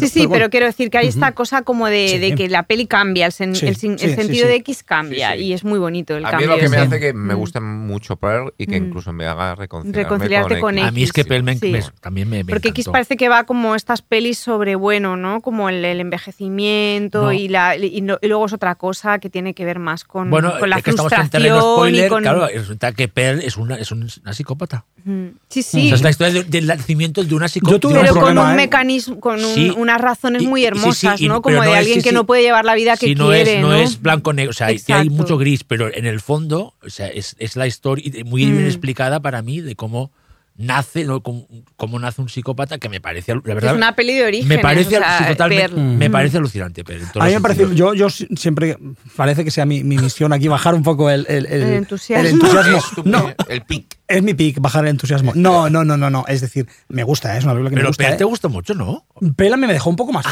frío. vale, es decir, vale, Pearl vale, me parece vale. alucinante. Formalmente. formalmente, alucinante. estoy de pero me parece mucho pan para tan poco bocadillo. Es Mm. decir, eh, me parece que, que no se ajusta a lo que nos cuenta. Lo que nos cuenta es, es interesante, pero es poquita cosa para Un el despliegue así. brutal. De Levi, sí, el de- despliegue de- brutal que hace, ¿no? Siendo Mm. una, además una película de época, toda la parte del cine me parece maravillosa. es todo eso Sí, sí, sí. es maravilloso estéticamente y ella está increíble, pero precisamente yo creo que ella está eh, sobreactuada en el sentido de que es un vehículo para ella, que se lo ha Mm. escrito ella. con- Bueno, ahí hay un enamoramiento Sí. de Ty West hacia Mia Goth que es de ponerte a llorar. O Sí. sea, es como este señor está sufriendo muchísimo, ¿eh? porque ah, es una historia de amor a de través de las imágenes. O sea, de verdad. O sea, Estaba muy serio. ¿Qué crees que, que es como una de, pero sí, porque ya tiene su marido y su novio y no sé qué, pero es obvio que está enamorado de esta actriz. O sea, es que no, no se Pero concibe de Debería- manera. pero, pero si ves a, si ves a Tai West, mm, es un poco Pero sosete, ¿no? ¿O es qué que no? yo No. creo que no refleja ningún sentimiento él en persona. Entonces, Estaba, es que eh, eh, Es como- quizás se poco- expresa solo a través de sus Le películas. llevamos a un restaurante muy bueno en Sitges Y se le- pidió le unas encan- patatas fritas, ¿no? Le encantó la cena, no, no, comió Pero- muy bien. Pero claro, yo le tuve que preguntar varias veces, "Tai, ¿te ha gustado? Porque estaba preocupado porque estaba con la misma Es cara que antes. Y me dice, of course. Lo que es curioso, yo me escuché la entrevista que le hacía a mi Garris, que Sí. me encantó ese capítulo. Y, mm, y ¿Te has no, reconciliado con tío- No, yo con él sí, sí, sí. Yo, a, a mí me mola, sí. Pero me encantó porque no, no va de autor. O sea, va No. como de No, sí, artesano, muy- ¿eh? O sea, él es Sí. como. es muy sencillo. Como un artesano, en plan, Sí, bueno, sí, yo hago sí, mis sí. pelis, Sí, sí, cuenta sí, pues sí. eso que ha estado mucho tiempo haciendo tele porque también le costaba levantar las pelis. Y me encanta una parte que, que- que explica que fue a ver el remake de mm, West Side Story y que flipó y es como, ah, pero eso, y me encantó como irle a hablar de, de una peli que a mí es verdad que también cuando la fui a ver al cine pensé, bueno, que es que este señor, o sea, es que ¿esto esto, qué, no? Es que- ¿esto qué es es? que, o sea, que, es ¿qué hace este señor? Es maravilloso todo esto, no sé, es, es otra, otro nivel, la- como siempre digo. el encuentro que tuvo Tai Mm. Con, con el público en, en, en Sitges realmente fue un encuentro de un señor explicando técnica. Mm. Es decir, explicando. No, Sí, no, es que me más que técnica. eh, El ejercicio de el- hacer sí, cine. y ¿no? la cotidianidad de hacer cine. Es Mm. decir, bueno, yo hago esto, hago lo otro y tal. Ujú. No había nada de ínfulas de autor. Y eso, y eso, por otro lado, tiene una parte, digamos, más gris, que es que es un director de cine que no te explica mucho sobre el proceso Mm. creativo ni sobre grandes temas, sino que lo reduce todo a, a un Sí, aspecto sí, en la técnico, entrevista ¿no? hasta también, sí, era como muy que pensé, mira qué tío más sencillo y más, más Mm. humilde, no Oye, sé. yo hace poco, mira, eh, estamos en este web, recuperé de Rust y me flipó otra vez. Es que está guay. me esa parece peli. una Mm. joya. Mm. absoluta, o sea, absoluta, ¿eh? En plan, Yo creo con que no cuatro tiene peli que- mala, la verdad. No, bueno. Cabin Fever 2. Bueno, es verdad. A mí es que no me gusta, no me, Sacrament no me gusta. A por mí sí me ejemplo, gusta no esa me peli. gusta, A mí- por ejemplo. Desi, tu, cuarto, tu, tu cuatro. Eso, Mi pero- cuatro es Crímenes del Futuro. Muy bien. Yo la tengo en, mi- en mis, en mis ¿En cinco picks picks, pero, pero con otra. Ah, Has hecho un díptico. exaequo. Eh, a ver, Cronenberg No, no, no, no, lo no, puedes hacer. en los pics Los Cronenberg no puede es- ser exaequo No, Sí, con pero los nadie. pics sí, los pero- pics pero- sí. Escúchame, es una de las mezclar- características o sea, del pic. Para empezar, no podéis hablar de Cronenberg tan cerca de la palabra pic, o sea, sacrilegio, No, no. no, no. Cronenberg es muy Cronenberg nunca Cronenberg será que estamos, es muy ahora que estamos en los picks, De verdad, ¿eh? escúchame, ahora que estamos en es los un picks, pic de- podemos de cruzar Toe. ¿no? Claro, podemos cruzar si no será un Sí. palo. Venga. Es que yo he puesto que una de mis cosas favoritas este año es el retorno en forma de David Cronenberg. ¿De quién más? A ver, ahora Darío en Argento. Ah, es que me encantó.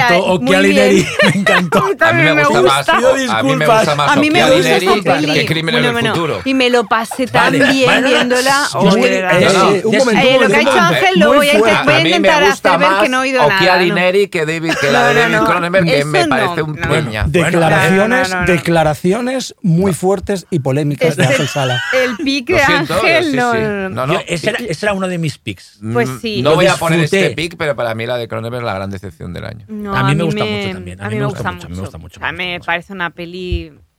Bueno, Yo la vi con Ángel. Yo creo que, la- dilo, yo creo que lo que, lo ya- que- si lo he dicho. yo creo Sí, que lo lo ha que os dicho, pasó sí. es que lo- la visteis. Yo creo que el día que la visteis todos en Cannes os dieron mal de desayunar, algo así, porque toda no, gente de la no, que me teníamos fío, muchas, que ¿no? la vio en Cannes salieron todos yo mal. el o sea, de-. Mal, de que ¿Cómo no les puede ser? gustó. No le gustó a nadie en Cannes. Bueno, también eso Bueno. indica que no gustó. Desi tampoco. Yo no- cogí el COVID en Cannes, no pero ese día estaba venda en Menos los mal que- ojos. A mí Menos me mal que a mí me parece, bueno, me, me parece extraordinaria. O sea, me parece una película que, que aparte de, de tener todo lo que me gusta de Cronenberg, me parece una peli que a pesar de haberla escrito él hace sí. un montón de años, está súper conectada con el presente. Me parece bellísima. Lo hago todo muy rápido y muy hazlo titular porque rápido. Bueno, sí, no da que- tiempo. A mí me, me Estoy de parece acuerdo. formalmente una de preciosidad esa peli y todo el discurso Me sobre el cuerpo. O sea, me, me pareció fascinante. Era como un Brian di- malo. eh, No, sí, es sí, Oye, divertida que es. No, y muy divertida. Y ¿Estás de Vigo o no? Mortensen, por como favor. Es o como sea, la de ¿qué es Brian? Yuzna, pero mal, que le ha salido mal. De si Bueno, pasa, a tu, bien. pasa a tu pick Pasa 3, al- que ahí sí que vamos a estar de acuerdo. Vale, mi pick 3. Pick. Atención. Que, podría, ser el 1. No, el 1 no, porque es que el Puede mi ser 2 un y pick, 1. puede ser dos veces, ¿eh? No, el, este podría ser varias. No, a mí A me ver. gustan mucho los cinco diablos. A mí también. Me gusta No la he muchísimo. visto. O sea, me parece. Ahora me digo mi pick, es cuando me he ido. dentro de... mm, Aparte hay un discurso en torno a esta peli que no comparto, que es esta cosa de que, que leí mucho y que leí mucho, es verdad, en comentarios cuando la peli se pasó en Sitges, más que cuando se pasó en, en Cannes, La que pasó quincena. en la quincena. De, no es una peli de ¿Quincena o fantástica, sartén? Quincena. Quincena, quincena. no es una peli fantástica, no es una peli de terror y es como, ojo, o sea, es una película que no puede ser más fantástica y más de terror, o sea, es un relato totalmente fantástico en todo, en su premisa, en su construcción y en su ejecución, sobre todo en la parte final de la peli, que tiene un fondo dramático, claro, como tantas películas de terror y de fantasía en la historia del cine que tienen un subtexto muy potente y esta peli habla de muchos temas importantes, habla de el cuerpo, es una peli queer, es una película también sobre la identidad, es una película sobre cómo romper como la idea está de la familia nuclear, que es una cosa que está en Huesera, una peli que también Sí, aparece por ahí en alguna 10 favoritas. que es otro Que tema me- importante, pero es un tema importante y está en varias pelis de este año, el desactivar desde dentro la idea de la familia nuclear, padre, madre, Sí, hijos, tradicional. sí, tradicional, romper, tiene eso también la peli, pero luego cuando la peli se convierte en fantástico, o sea, por favor, o sea, es que para mí es un cruce perfecto y no me gusta hacer este tipo de, porque los autores son autores por sí mismos y ya está, pero a mí me, me viene a la cabeza mucho Claire Denis en cómo cuenta la historia de los personajes, cómo rueda los cuerpos, cómo plantea las relaciones, porque ha currado con ella y así, pero también es Carrie. O sea, es una peli que tiene esta cosa de, de- de, mm, personaje femenino que explota de una forma muy fantástica en el tramo final. Y me parece una peli Firestar. preciosa. Bueno, lo del gimnasio, lo del gimnasio es Scarry, tío, literalmente, claro. claro. o sí, sea, sí. es que es así, Sí, sí. no sé. A mí me gustó mucho también cuando la vi en Cannes, Mm. sí. Eh, y, me, y nos peleamos con Ángel ya me mucho. conmovió la no, peli. me- pero es que la visteis primero. Yo fui en- entusiasmado Pero fuiste por lo con que me COVID ya, dicho. fuiste con Ay, sí, COVID ya, y ya todo. fuiste No, con no fui Ya con COVID. con La que vi con COVID es la de Park Chan-wook. Y Pero tampoco- tampoco me volví loco. Pero la de esta la vi y salí muy cabreado. la verdad. Pasa que yo la, la seleccionamos. La está en el seleccionamos para el festival, ¿eh? Porque somos un, había mayoría absoluta. eh, tengo que decirlo. Es decir, a todo el mundo le gusta. Quiere decir que a lo mejor me pasó algo. ¿La has vuelto a ver? No, la- No, la- bueno, no, de no, aquí no unos años le podrás dar otra A lo oportunidad. mejor ¿no? eh, a lo mejor ese día. En Cannes pasan cosas raras. Esto sí que se lo estoy de acuerdo contigo. Mm. De sí que en- Bueno, en los Cannes- festivales en Pero en general. Cannes especialmente. A mí me ha pasado varias veces que he visto una película en Cannes que sí, mucho y luego no tanto. O que revés. nada y luego digo, bueno, ¿sabes? Porque Cannes tiene un ecosistema. Igual el cansancio, tantas horas. O, nos ve- ¿no? Vemos muchas películas, nos levantamos muy pronto. Eh, y bueno, hay películas que a lo mejor entra raro eh, por lo que sea. Y bueno, y a lo mejor, pues. eh, a la de, pasa que ya son dos que hemos citado que entre raro. Ya, ya, ya. Entonces ya. Bueno, nos es una peli que yo he muy raro. recomendado muchísimo y hay gente que no le ha gustado, ¿eh? Luego también hay mucha gente que le ha flipado, pero, pero es una peli que a mí... Yo cuando Desiree defiende mucho una película que le ha gustado mucho y a mí no me ha gustado, hago un esfuerzo para discutir con ella. Pero cuando le ha gustado mucho y a mí también, me callo, porque ya lo ha explicado mejor que yo. Pero es Exacto. un poco eso, ¿no? O sea, es como... No, pero a mí la el- el- explicación el- de ella, aunque no me gusta la película, me parece estupenda. Claro. Es decir, y, no, y, y me hace incluso, eh, Por- a- gracias a este pic, eh, me, hace, me hace pensar que la debo de ver otra vez. Yo creo que Incluso sí, la de ¿eh? Cronenberg aún más. ¿eh? Eh, Fíjate, Es aún que más. son dos pelis, bueno, para mí son dos pelis muy importantes de este año. No sé, me, me gustan muchísimo las dos. Eh, mm, mi número dos es Nope, que yo creo que ya hemos hablado en el programa Sí. de ella Yo bastante. la tengo en mis cinco Mm. picks también. Para mí, a de mí me hecho, encanta. De, de hecho, creo que es mejor que mi pick número uno, pero mi pick número uno es que me llegó al alma. te- o sea, es como. te enamoró completamente, Me enamoré sí. de esa peli. Entonces, mi, mi dos es Nope, creo que está en alguna lista más, Es por lo que la podemos la- en repescar ahora. mía está la, la, tre- la dos. Es, la- es mi dos y mi uno es Black Phone, que ya hice el speech aquel a favor de Sí, bueno, en Black Phone y- hablamos muy bien Sí, sobre Black ella. Phone ya de dedicamos todos, los, todos ámbitos. los- Y, y solo voy a hacer un, aunque luego hagamos las listas tal, solo dos pequeños bonus extras de estos. Uno es el díptico Cerdita Venus, como dos pelis que me gustan mucho, y, mm, y un capítulo, por si luego no da tiempo de hacer en profundidad series y demás, del, del No, Gabinete de las gabinete vamos a hablar. Yo Yo, creo que podríamos. Yo solo decir que a mí el de Jennifer Ken me, me flipa. A mí me, me gusta parece mucho, una sí. historia Uno de los que me fantasmas. mucho, que es que me gustan mucho el 90%. Vamos.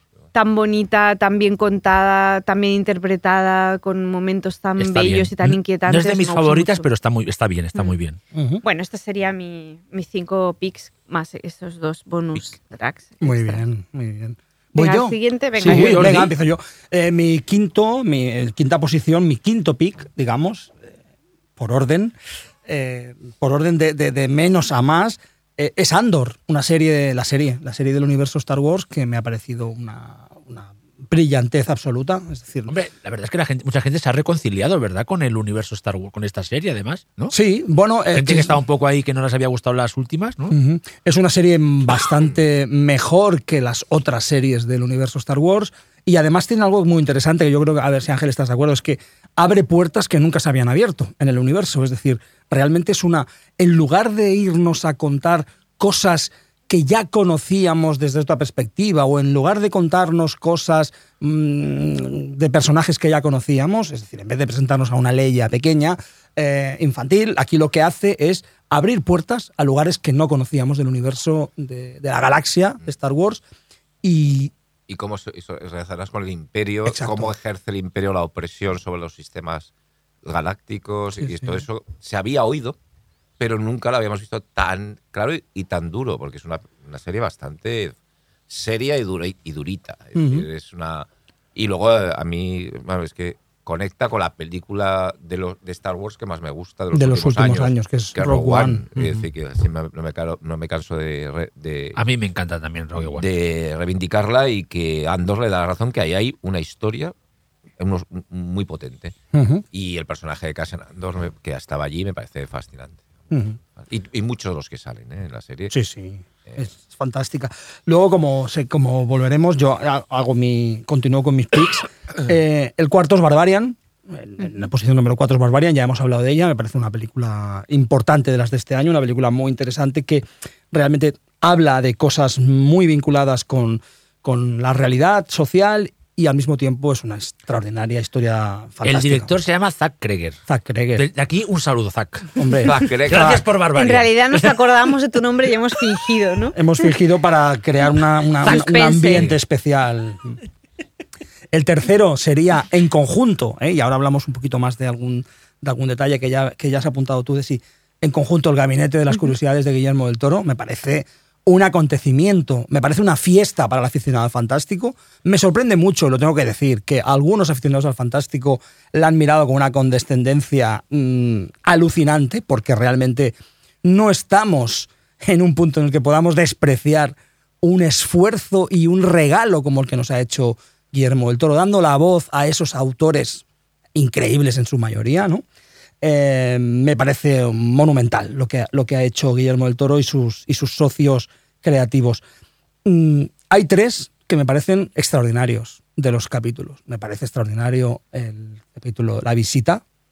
De, Para- para los cosméticos. del ¿Sí, amigo, la viste al final del no? amigo, Yo vi el de Cosmatos, de- del sí. amigo Pasnos Cosmatos. sí, me yo parece. siempre digo, ya sabéis mis problemas con el terror este como mm, drogadicto. O sea, yo toda la que- parte sí, está. de after, de del- el rollo este cocainómano a mí Sí, se me sí. hace bola. Pero en el Entonces, fondo la Mandy parte también de. era drogadicto. Pero no Mandy, sé por qué hay algo ahí de pesar menos, Ya, como vale, de, vale, de vale, vale. tristeza Es un poco- que me. pero está en la línea, Pero ¿no? por ejemplo, las pelis de tu amigo este, el que es, que es mucho peor ¿eh? que, que la peli de Cosmatos, eh, que, que Cosmatos, que es el. Bliss, que no te gusta. Sí, Begos, sí, por sí, me ejemplo, encanta, por me ejemplo, encanta, sí. es un subgénero que a mí No se te me hace conectar. Bliss es extrema Pero, en ese mm, aspecto, ¿no? Pero, sí, es pero, otro rollo. Sí, es sí, diferente, pero bueno, sí, que es, es peli de drogas, Tiene- ¿no? tiene Y- mucho de panos, ¿no? Es Y- así, y de o sea, Gaspar es no el es, terror drogadicto este, pues a mí No la parte del, del, del pajareo así de charleta se me hizo un poco cuesta arriba. Ahora, cuando entra el fantástico, es muy, está muy bien, o sea, es mi segundo capítulo favorito, pero Mm. es verdad que la parte de más de charleta, pensé, madre, qué plancha de Para mí, oreja. The, View- The Viewing es top. The Viewing es top. Para eh, mí es- es top. es- Eh, el siguiente top, feliz, el siguiente feliz. top de, esto, de estos capítulos para mí es la autopsia de David Pryor.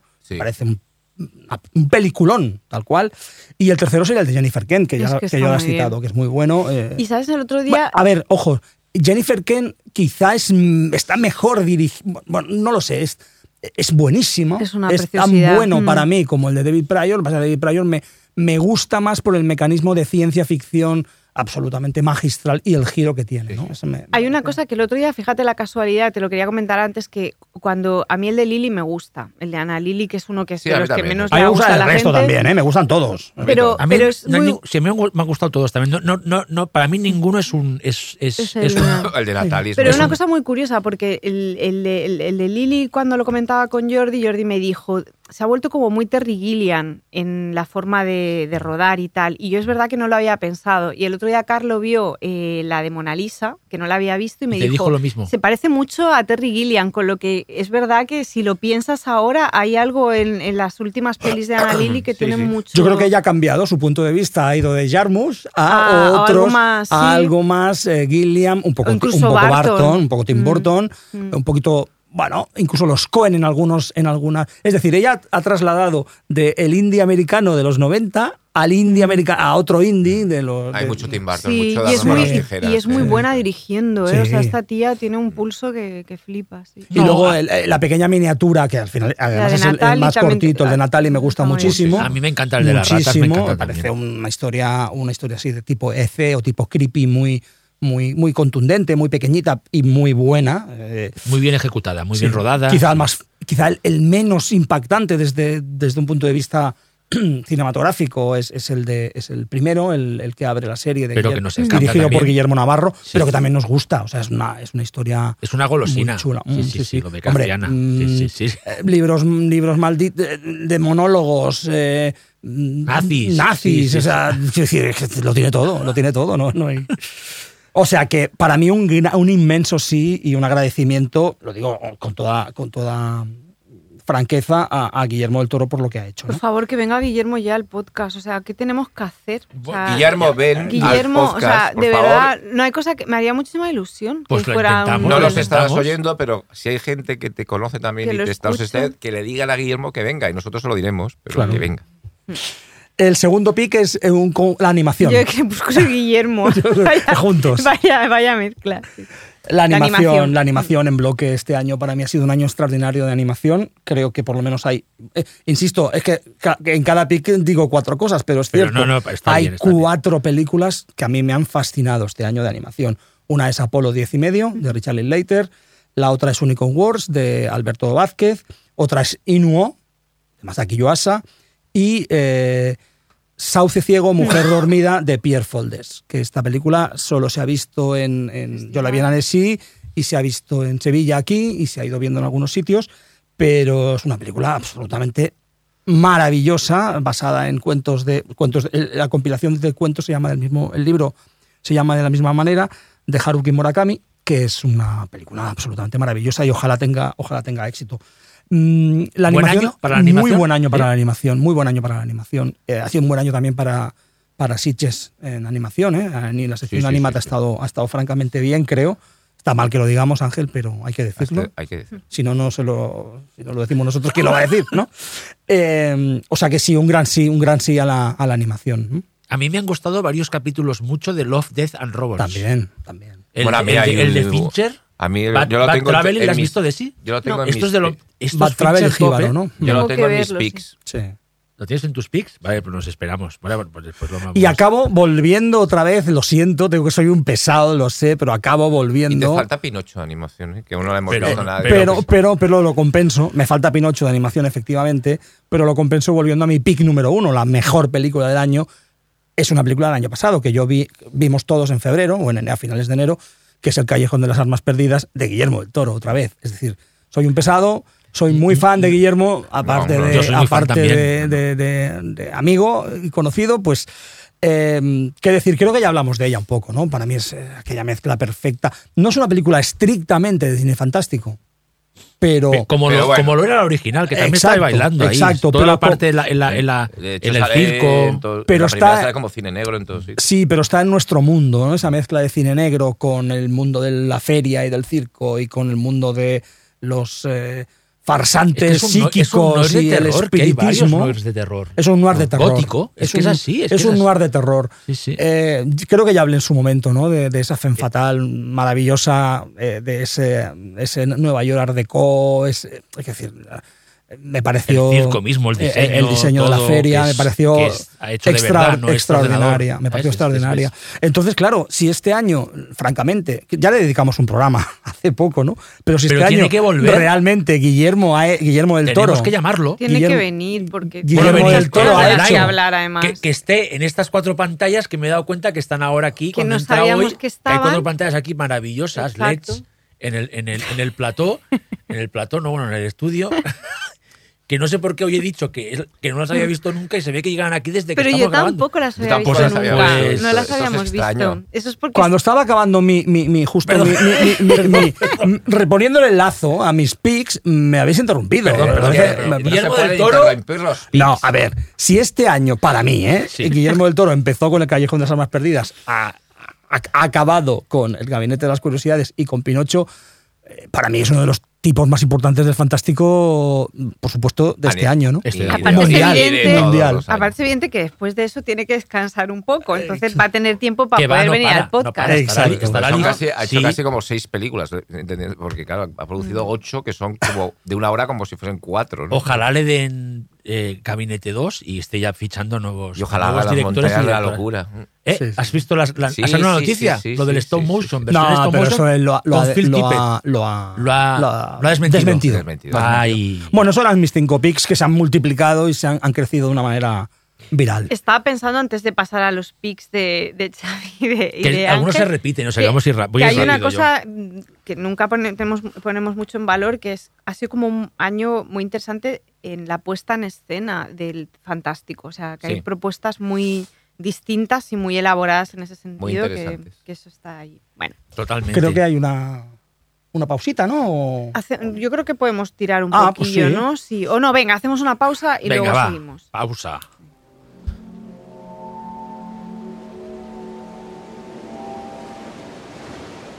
Sube la marea nocturna en Radio Primavera Sound.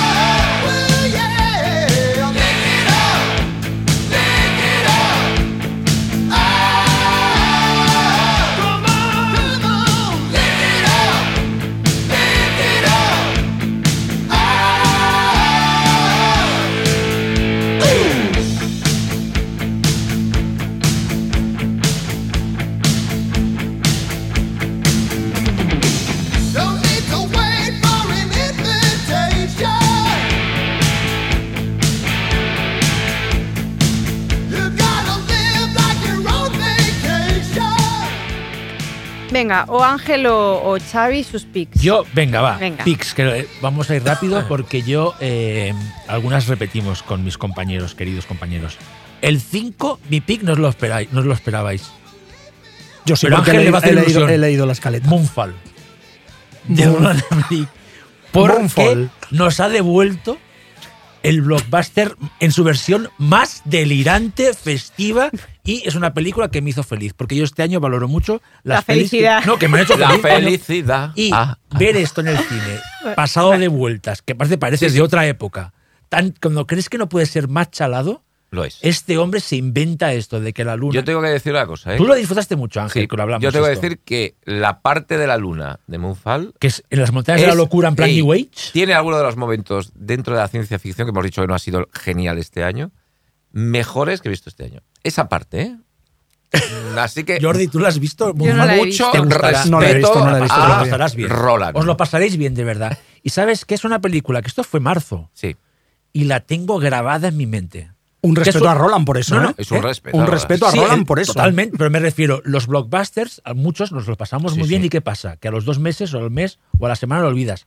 Y este es, ha perdurado en tu Y memoria. aparte, ves sí que sale Patrick Wilson, que es que lo borda. Sale la, la peli empieza con él en, una, en un Y, eh, pa- y sale Halle, Berry, que está fantástica. Está fantástica y parece que está como. re- me- no entiende nada de lo que está pasando. Sí, claro, porque es que no, es que los Porque no se guionistas entiende nada, ¿no? Y es que la peli de lo que está pasando. con Bueno, Patrick Wilson. Hay una, una teoría ahí muy Sí, sí, interesante. sí. De las Era- superestructuras. Sí, sí, Que de me la encanta luna. este tema. y la peli empieza con Patrick Wilson en el espacio arreglando un, un satélite cantando África de Toto. Sí. Entonces ya, claro, Roland, yo, Yo, creo, que, llamó... Ese ha sido el detalle que ha hecho que Jordi vaya directa a verla hoy. Ahí, No. No. Eres- no, Toto se no puede eres de Toto. creo que es en Amazon. Sí, Eres- ¿no? no, es que No, Rock que Sinfónico no. tiene muy mala, muy mala prensa. Pero ¿no? África es un temazo, ¿no? Bueno, para mí Pero es una- A ver, para mí también.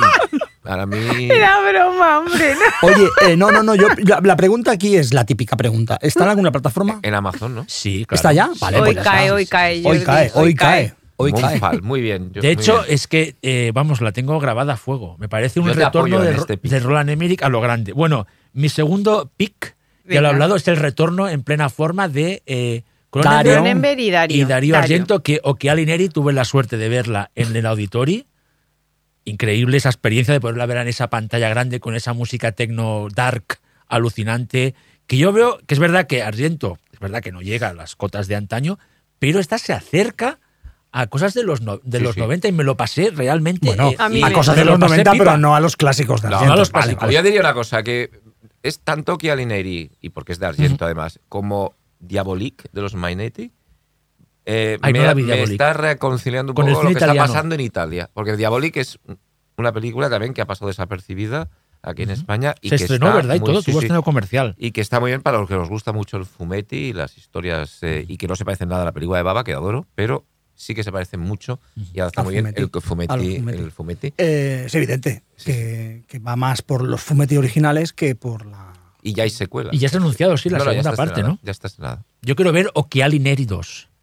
Yo también. Es que Sí. me lo pasé Yo también, también, ¿no? viéndola. ¿Verdad que sí? La divertida que es. Porque está liberada de todo. Como de un señor que hace ya lo que le da la gana y tiene como la esencia Claro. de las cosas que hizo en el pasado Como Cronenberg. y que no está como conectado con las tonterías y los como los Totalmente, miedos y los y hace lo que Y que quiere. tiene me escenas parece. chulas. La del eclipse mola es, mucho es esa súper escena, ¿sabes? problemática en muchas Sí, sí, cosas, completamente. la sí, peli, sí, sí, sí, sí, pero sí, sí, muy sí, sí, sí. problemática. Pero pensé, ay, mira, yo qué sé, me, me liberó, me, me parece muy divertida. estoy Mm, totalmente de acuerdo. Sí, no sé. Luego, eh, mi número 3, que ya hemos hablado, que es Terrifier 2, que a mí me gusta mucho la saga y tengo que decir que es muy difícil ahora mismo crear nuevos iconos del terror, más aún viniendo de, de que eres indie, no eres, que está, está muy, es muy más fácil crear una Anabel o crear... Realmente este tío ha conseguido un nuevo icono del terror, aún la gente no sabe muy bien por qué, yo tampoco, Mm. pero lo ha conseguido y parece que esto va a ir a más y me parece realmente fascinante que exista una película como esta que entiendo que haya gente como Ángel que no le haya gustado nada porque es que es, ex- es excesiva hasta primer- te- eh, no, no solo por el gore sino por lo que decía Ángel que dura dos horas y veinte A mí lo que más me molesta, que ¿eh? haya gente que a la media hora diga que aburre yo lo entiendo ¿eh? Me aburre. pero yo me lo pasé pipa Pero dos horas y veinte debería ser ilegal. Esa, no, lo sé, lo una, sé, lo sé. una la duración. ¿Por sé, qué dura sé. eso esa peli? ¿Por qué se la ha hecho él de forma o sea es en plan es mi película hago lo que yo quiero ya sé pero le ha salido bien Y luego mi otra duda. O sea, ¿tengo que preocuparme si no sabía lo que era Terrifier? no no Vale. no Te la no no Porque hubo un era- momento que pensé que era como Parking 2, o sea, que era una guasa y que, y que era la no, primera. no, no, no, es que No había una él la- él primera. él- mira, yo- Era yo como cromosoma 3. Si no ¿no? recuerdo Exacto, mal, Parking 2, ¿no? Que Fíjate, hay Parking mira, 1 y era como- Terrifier yo la vi. O los cinco diablos, que los cuatro anteriores los- no están hechos. Terrifier yo la vi. Mira, All Hallows Eve, que es la primera donde sale en la peli- película de episodios, esa la pasáis en Brigadoon. Que creo que viene él y todo. Porque estaba eh, la, la estrenó aquí un canal de estos digitales y vino a darme el león y tal, un, tío muy majo.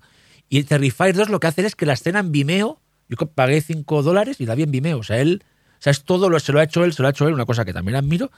Y por eso realmente es una película que no había pasado de, ¿sabes? De, de los, de, de gente que está muy metida y que le gustan ciertas películas. De hecho, Terrifier 1 también fue muy comentada en el mal sentido, porque como es una película, un slasher old school, políticamente incorrecta como las de antes, también se hubo mucha polémica en plan, Sí. una peli realmente Pero- que Es hay como, gente... es como un- yo creo que es como una de esas segundas partes que son como un reboot de la primera. Sí, como un Y proceso que a veces como han dicho que- terroríficamente que, Como bueno, Evil eh, Dead 2, ¿no? Sí, pero claro, Es como Evil Dead y 2, que es, una, que- es una apuesta. eh, Y, y en, cierta de manera, largo, ¿no? y en cierta manera también lo fue, Pero creo- es más importante la primera. Sí, sí. Si os recordáis, Terminator 2, que También. salió como un reboot. Vamos a hacer la- el nuevo, pero con, con vitaminas. de. Con vitaminas. Y que es esta, esta, esta cosa rarísima, ¿no? De que ha conseguido que gente que no iría a ver en su vida Terrifier 2 fuera por esto. Es que es muy Sí, sí. gore, es que tiene un asesinato que no te lo crees y que ha, ha- ha funcionado realmente.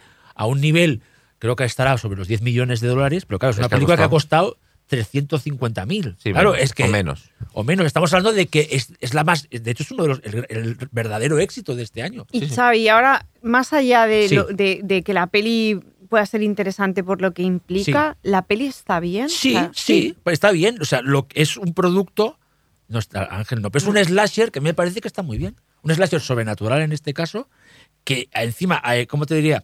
Es capaz de, de- de explicar más cosas sobre su mitología, que a mí, a mí me resulta, eh, sí, me resulta fascinante, pero entiendo que haya gente que no, o sea, no. Aquí no voy a decir yo, estáis todos equivocados, no, pero yo creo que sí. A mí no me va a gustar, ¿verdad? Y que los números estos de no. Gore, Gran Guiñol, que son efectos prácticos, no hay un solo ordenador, están muy, muy Eso conseguidos sí. realmente. Eso, lo- los efectos prácticos, no te digo que no. Pero lo demás. ¿Sabes? Efectos prácticos no era un anglicismo Sí, que es verdad, muy mal. Es Efectos eh, especiales de maquillaje tradicionales. ¿Bien o no? Lo que pasa es que no funciona pic- mejor lo otro, ¿eh? Para... Para ahorrar tiempo. es un Los anglicismo. prácticos Pic quedan también es un mejor. anglicismo. Exacto, pic es un anglicismo. Bueno, directamente es una palabra en En inglés. es un- Y luego la segunda, Snow, porque es que me alucina realmente, ya lo sabéis. Mm, es una película que también la tengo, gra- la tengo grabada como si lo hubiera visto ayer. De ayer, hecho, no, no, es me la- alucina tanto que por eso es la 2, porque es que es tan alucinante que es como, bueno, voy a darle la oportunidad a otra pero es porque que esa no, se si, defiende no, sola. o si sea, hubiera salido la lista, creo que hubiera sido la, la primera, sí. La All School, ¿eh? Si hubiéramos, yo creo ¿eh? que hubiera estado.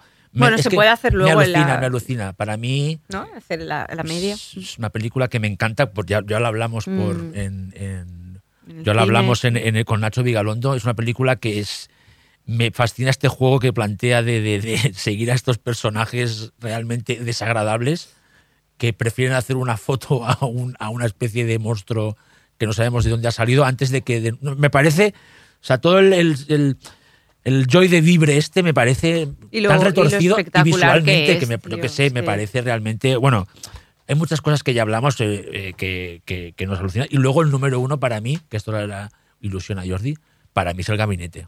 Para mí es, la- para mí es lo que más feliz me ha hecho este año de ponerme.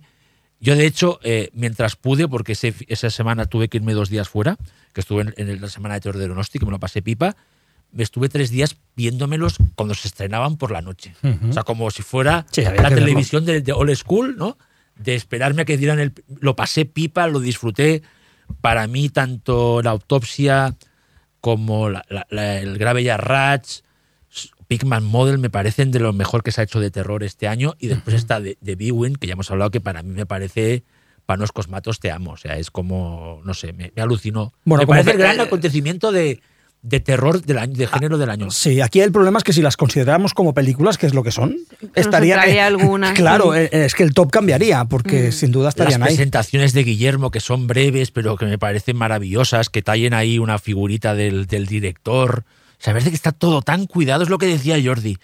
Yo sé cómo pueden mirarlo con tanta condescendencia algunos fans, porque es que es un regalo, es un regalo, te gustará o no, ¿eh? pero ojalá hubieran más, más bueno, sí, es una serie de televisión, pero son peliculillas donde se le, eh, donde se le diera la libertad a los Bueno, directores. Peli- son buenas películas. Peliculillas, alguna llega a la hora, no, ¿no? La, creo que la Jennifer Ken llega a la hora, o, Sí, sí. o se acerca Sí. mucho a la Sí, hora. hay alguno que es más de una hora y todo, una hora y cinco puede ser. Ah, bueno, el de Catherine. El de. Catherine. Eh, eh, sí, el de Jennifer Wick, No, de- no, no, el de. El de, El de. ¿Sabes? Pero, el de Hardware, sí. pero Eh, es la la como bruja. llevar la idea esta de Master of Horror a otro nivel y con dinero y con una y con Netflix detrás. Porque Master of Horror, que otra vez nuestro amigo Mick Garris, que ahí eh, fue un poco pionero en estas cosas, ahí van con presupuestos muy ajustados. Aquí es lo mismo. Ojalá cada año tuviéramos ¿no? estos que fueron seis Pero realmente, ocho da, episodios, ocho realmente da un salto en, en el To- tema de las total, antologías. no, ¿eh? total, total, Porque por eso, primero sí, sí, ha sí, escogido a directores con libertad absoluta eh, y ha escogido a directores que están muy en forma. ¿no? Por eso Esta cuando- serie no ha sido un refugio de es- antiguas Sí, glorias, sí, de viejas glorias. Por ¿eh? eso cuando yo siempre soy tan crítica con este tipo de Antologías, cosas, de ¿no? antologías, que siempre acabo como un poco arrinconada, en plan, nadie me entiende, me refiero a eso, a que yo entiendo que, que muchas veces se hace tele un poco pues porque se generan contenidos y tal, y es un poco de usar y tirar sin, sin decirlo en el mal sentido, pero que los directores que se meten en Bueno, la tele ha sido tradicionalmente así Sí, y no pasa nada. aspiran a la trascendencia, ¿no? Y son, la- las hacen bien porque son directores que están bien, pero la sensación como de, ay, uf, no sé por qué no está mejor, ¿no? Y, y aquí sí que ves que hay un esfuerzo por hacer algo mucho más importante, no sé, es un poco mi Bueno, el ejemplo, el ejemplo, y ahí sí que estás de acuerdo, Mm. porque eres muy fan. El ejemplo es la de Jennifer Ken. Jennifer- Mm, eh, es en la de Jennifer Ken no hay nada mínimamente rutinario. No, nada, no, no. nada, nada. No, no, no, no hay ni una sola, ni un solo plano que digas esto lo ha rodado de la primera manera que se le ocurre. Que va, ¿no? Pero ocurre un poco con todas, ¿eh? también- porque la de, sí. la de David Pryor también es Sí. extraordinaria. En Y no ese, sé si en tenéis la sensación de que si no hay un paraguas como es el de Guillermo, no serían así sus episodios. No, por supuesto. Porque el de Jennifer Ken, que me gusta bastante, esto en cualquier otra cadena sería- eh, dirían, pero esto que esto No, es muy no, antiguo, esto esto, no le interesa. haz tu me- película, ¿me entendéis? Sería, sí, esto sí. no le interesa a nadie. ¿Sabes? En plan, y el tío es capaz de decir, mira, esto es la visión de estos ocho directores. Son las historias que han elegido contar y las que hemos acordado con ellos. Haz lo que quieras. Hasta Ana Lili, que es el que menos me gusta, pero que me gusta aún así, también es una chaladura realmente. O sea, no es una, esa sensación de libertad total me parece en, en un- en- no sé, me parece realmente me parece la- uno de los acontecimientos, el acontecimiento del género, ¿eh? Totalmente. que ojalá se repitiera en próximas en próximos años. Yo lo escribí, lo dejé por escrito, o sea, es decir, y lo digo aquí, ¿no? Que me Sí, parece sí. un acontecimiento. Y ya está, hasta aquí mis de estos. Y venga, Muy Ángel, bien, no las Xavi. tengo yo apuntadas, tú las tienes. Nos ha gustado. Sí, Xavi. mis picks, que tengo que decir que, que, que Los ha ido cambiando a lo largo del Los- programa. del No, marea. y que sean dif- eh, que diferenciarán un poco a la lista, ¿no? Por ejemplo, Ah, muy bien. en la lista, eh, por órdenes, eh, pasa que como ya se ha hablado mucho, tampoco voy a hablar como pick eh, de Nope, que me parece una, la- mi segunda película prácticamente de, de- o, o lo que sea del año. Eh, y ahora voy, a pasar una serie de picks que, que sí que me parecen interesantes. Primero, yo quiero destacar dos, eh, dentro de una tendencia que creo que es interesante y que será muy interesante en los próximos años, dos películas africanas, ¿no? O de procedencia africana, que una es Neptune Frost, eh, una película que es una mezcla de cyberpunk, hackers, eh, folk horror y, y de todo en, en una en los detritos de la civilización occidental situados en, en una África más postmoderna alucinante, es decir, es una película inclasificable que tiene algo de musical, tiene algo de, de todo, ¿no?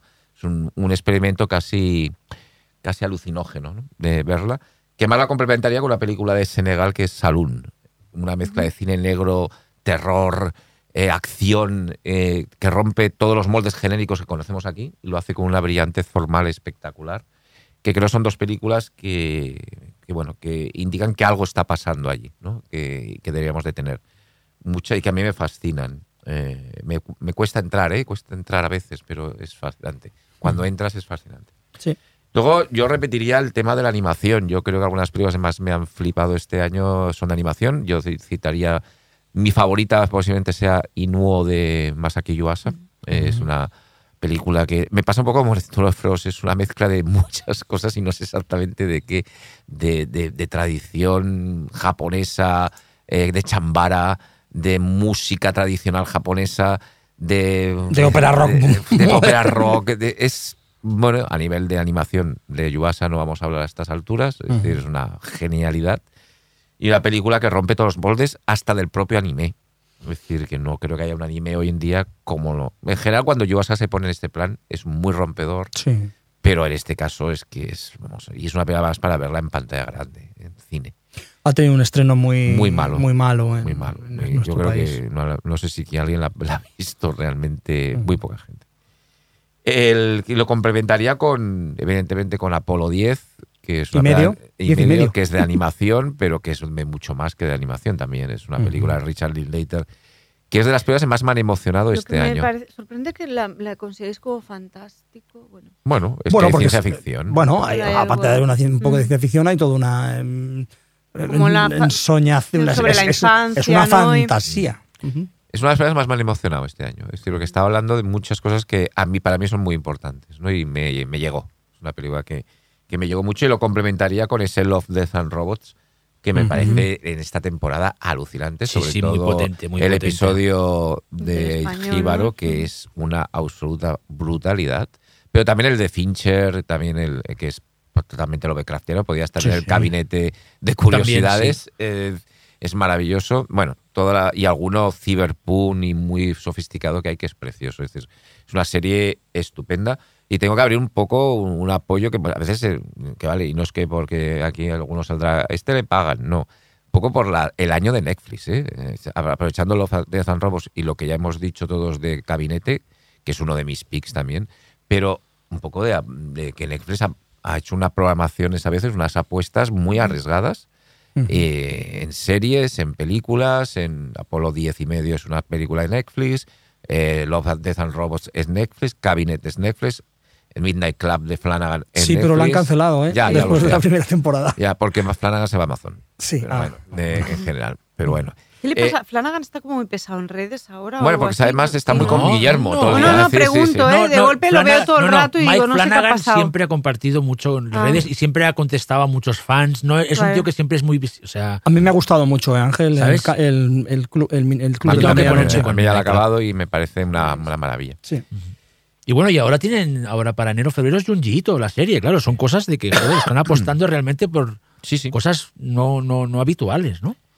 Yo en el- luego en el, eh, en el número, el tercer de mis picks es la reivin- reivindicación, una película que ha pasado muy desapercibida este año y me parece una joya, que es 3.000 años esperándote de George Miller. Está guay, sí. Una de las pocas grandes Estoy de fantasías de este año, es decir, una película que mezcla el cuento de hadas de, de corte oriental. es Está en mi lista de las 10, ¿eh? Yo esa no la he visto aún. La Con Yo no una estaba en la de historia las de 10, pero amor alucinante. Una historia de amor sí, sí. preciosa. Sí. Visualmente es entre Terry Gilliam, que hablábamos antes de Terry Gilliam, eh, o el propio Miller de Las Brujas de Eswick, posiblemente. eh, bueno, me parece una, una joya de película que lástima que una película así que se vio Yo más creo- en Cannes, sí, se vio eh, haya tenido una Y distribución. aquí se estrenó, tan- pero no, no tan- muy mal también. No.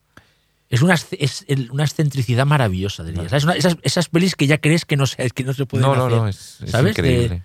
De, lo- de- de los lugares a los, a los que va la peli y cómo, lo, y cómo lo muestra, que no te esperas para nada, ¿no? Aparte de una reivindicación de la ficción, del Sí, cuento, sí. De, la, de la narración, de, cómo- de cómo se cuentan las historias. Historia dentro de otra Eh, historia. no, no, pa- sí, sí, sí, sí, los dos, eh, Idris Elba que hace un, un genio de la lámpara increíble. Mira que es difícil. Tilda Swinton en un papel que es un poco diferente bien, a lo bien, habitual, aunque no sé, la verdad es que es una pequeña joya, sí.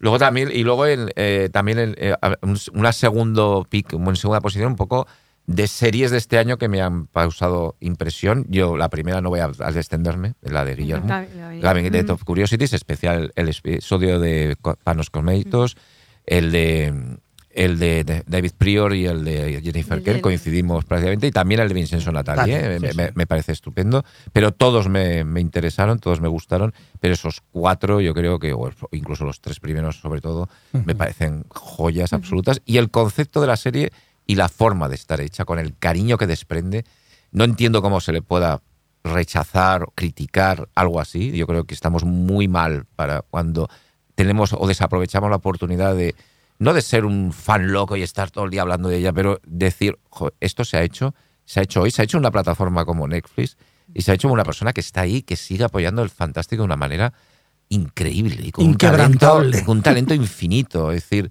eh, que es Guillermo del Toro. Y, bueno, que es, mm, tendrían que haber salido casi halagos que salen por otras cosas de una forma muy fácil y sin embargo con esto era- he visto mucha frialdad en muchos casos y eso me Bueno, y rechazo y directamente. rechazo directo y a veces un poco rechazo eh, rechazo eh, cuidadito porque poco argumentado maltratado y malhumorado es decir un rechazo yo creo que en nuestro en- en- en- en- para los que nos amamos el género fantástico yo creo que es preocupante mm, que haya esos, esas opiniones. Pero bueno, a mí eso no quita que la serie para mí sea fantástica.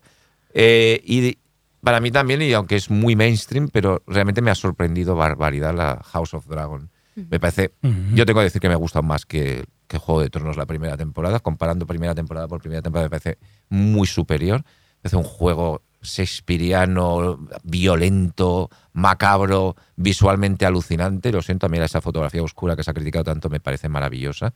Solo hay que tener una tele buena. Exacto, es decir, me parece increíble. Con unos actores en estado de gracia, lo de Paddy Considine como el rey es in- in- eh, lo de Matt eh, Helm, ¿cómo se llama? Matt Smith, Matt Smith. El, famoso Doctor Who, de una Una, una de las encarnaciones de- del. Doctor. Lo de las, los de las, todas las eh, actrices que salen en la película, la reina, la, eh, la, eh, la protagonista en sus 12 edades.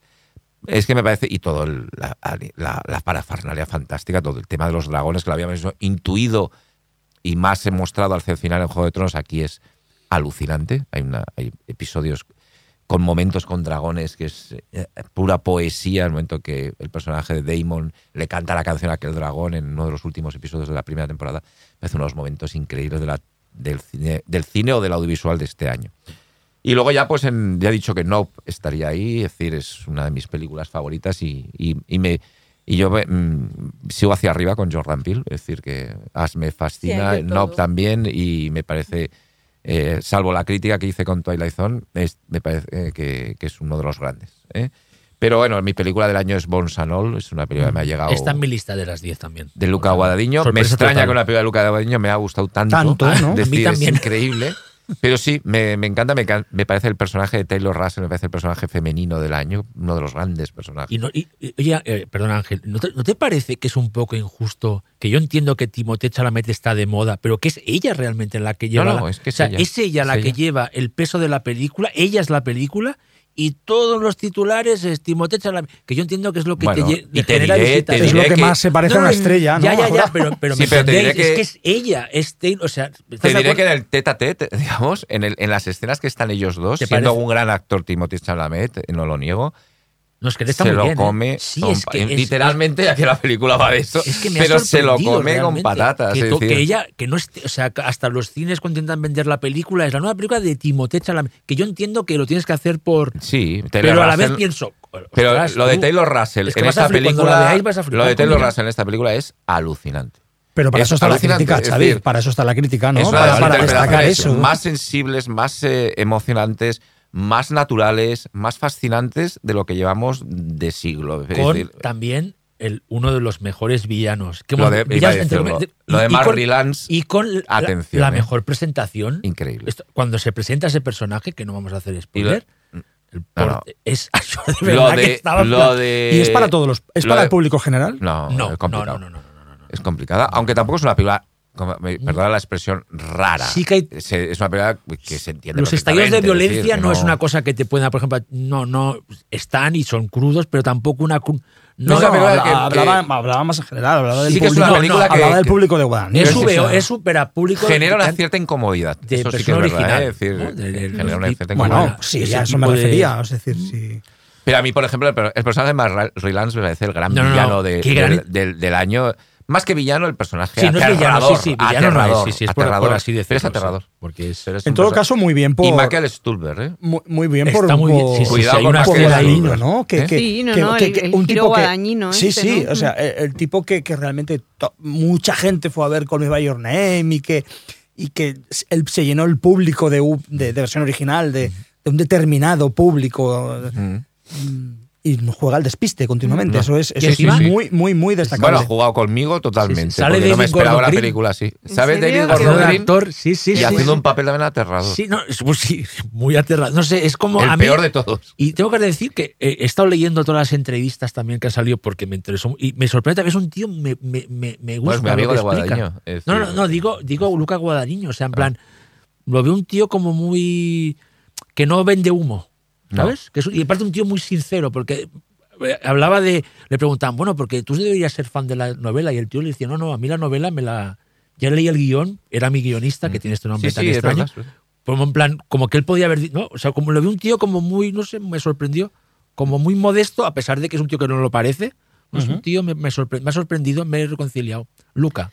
De las- programa. que hay algo de. ¿Verdad que hay algo de Cormac, Cormac McCarthy también? Ahí También en- hay- en hay la- varias Hay cosas. algo de Cormac McCarthy. aparte- Me gustaría leer la novela porque Y, hay algo de y eso. poniéndonos más frívolos, aparte suenan dos veces eh, New Order, New Order. que es muy bonito, es muy bonito. Y Joy Division. Y Joy Division.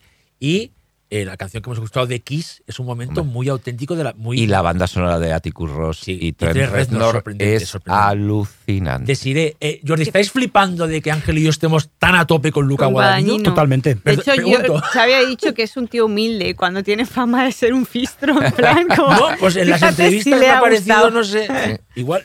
No, una, una cosa que hay algo que se vaya a estrenar en lo que queda de año que yo tengo curiosidad por esta del menú de, esta El de, que- de menú, Sí, sí, al parecer no está bien. Nada mal. chula. pero no la he Pinocho. visto. Y Pinocho. Pinocho. Y bueno, a lo mejor. Y bueno, también se, se, se estrena Avatar, que no vamos Claro, a decir. no. que- Avatar 2, sí, sí, que a lo mejor, bueno, eh, yo no es que me encanta James Cameron, no soy gran fan de la primera, pero sí que me gusta James Bueno, Cameron. y es un acontecimiento, Y claro. a lo mejor sí que te encuentras que, que es un. Vamos, que es.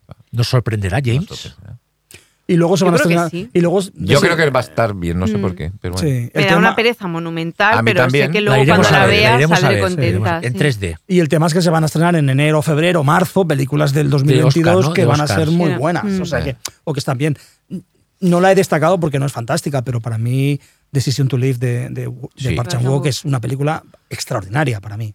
Me, me Se- encan- tiene me estreno, ¿no? encanta. aquí, en el- Sí, sí, sí, pero ya el año que viene. El año que viene. Antes decíamos Elvis. Y Elvis.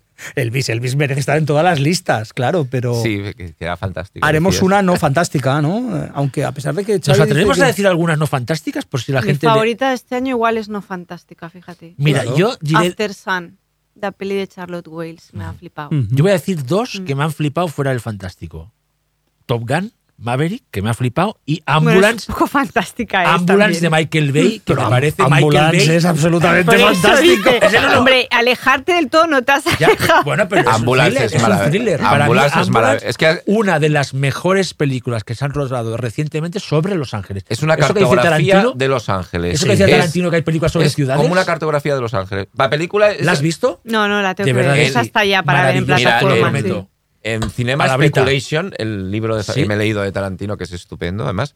Hiciste Eh, sí, decir, una- Yo me voy a esperar a que esté en castellano. Yo también.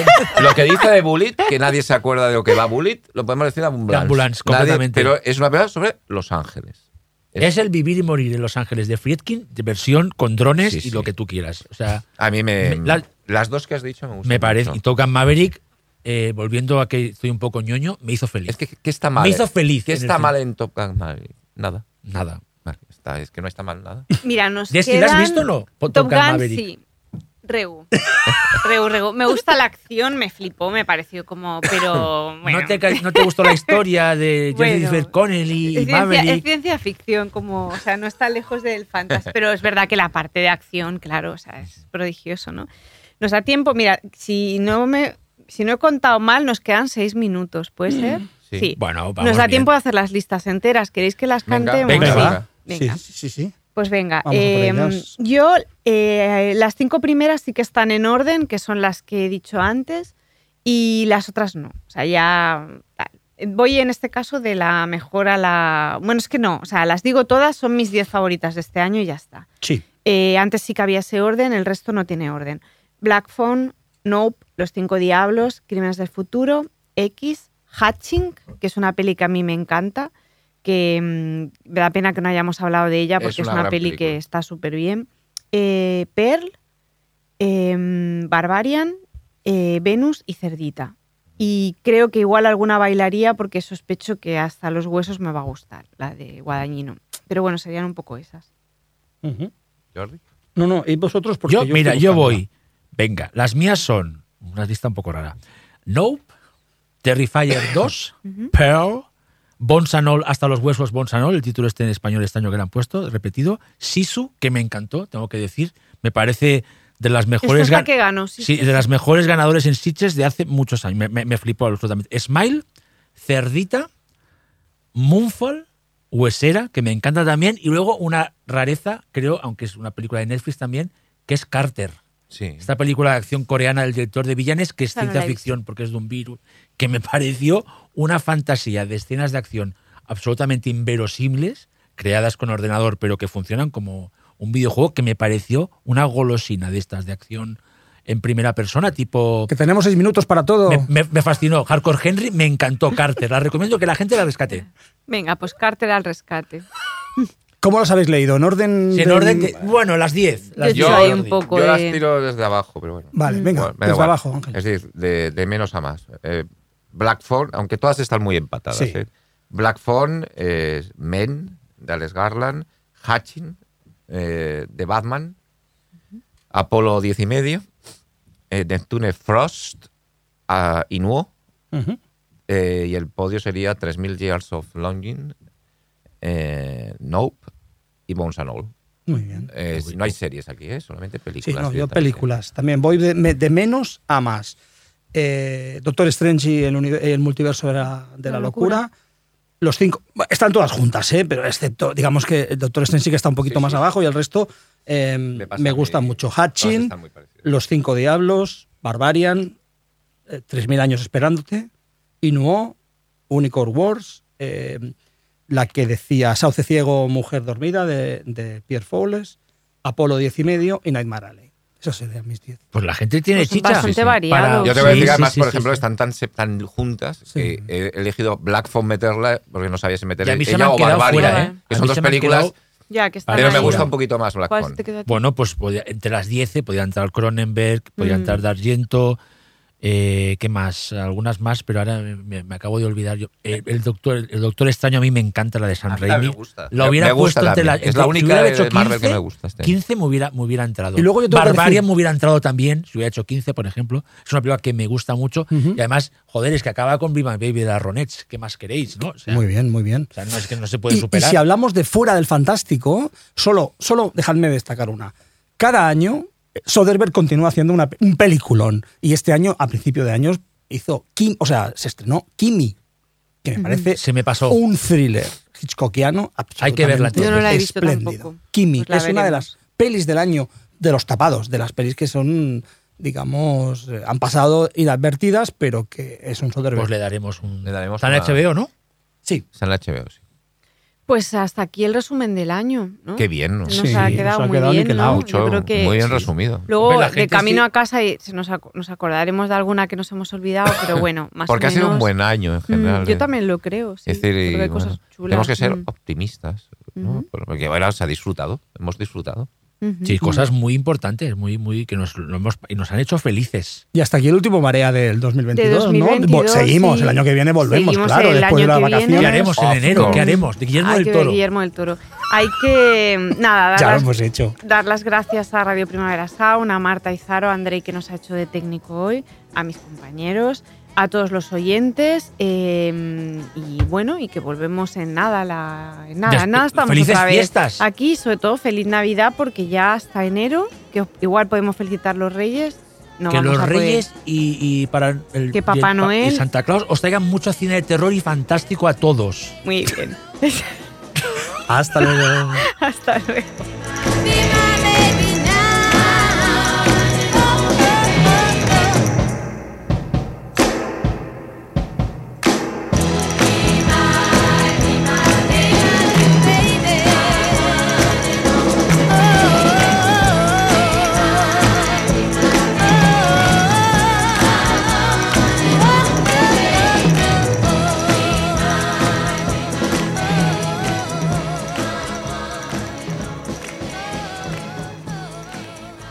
Radio Primavera Sound. RPS.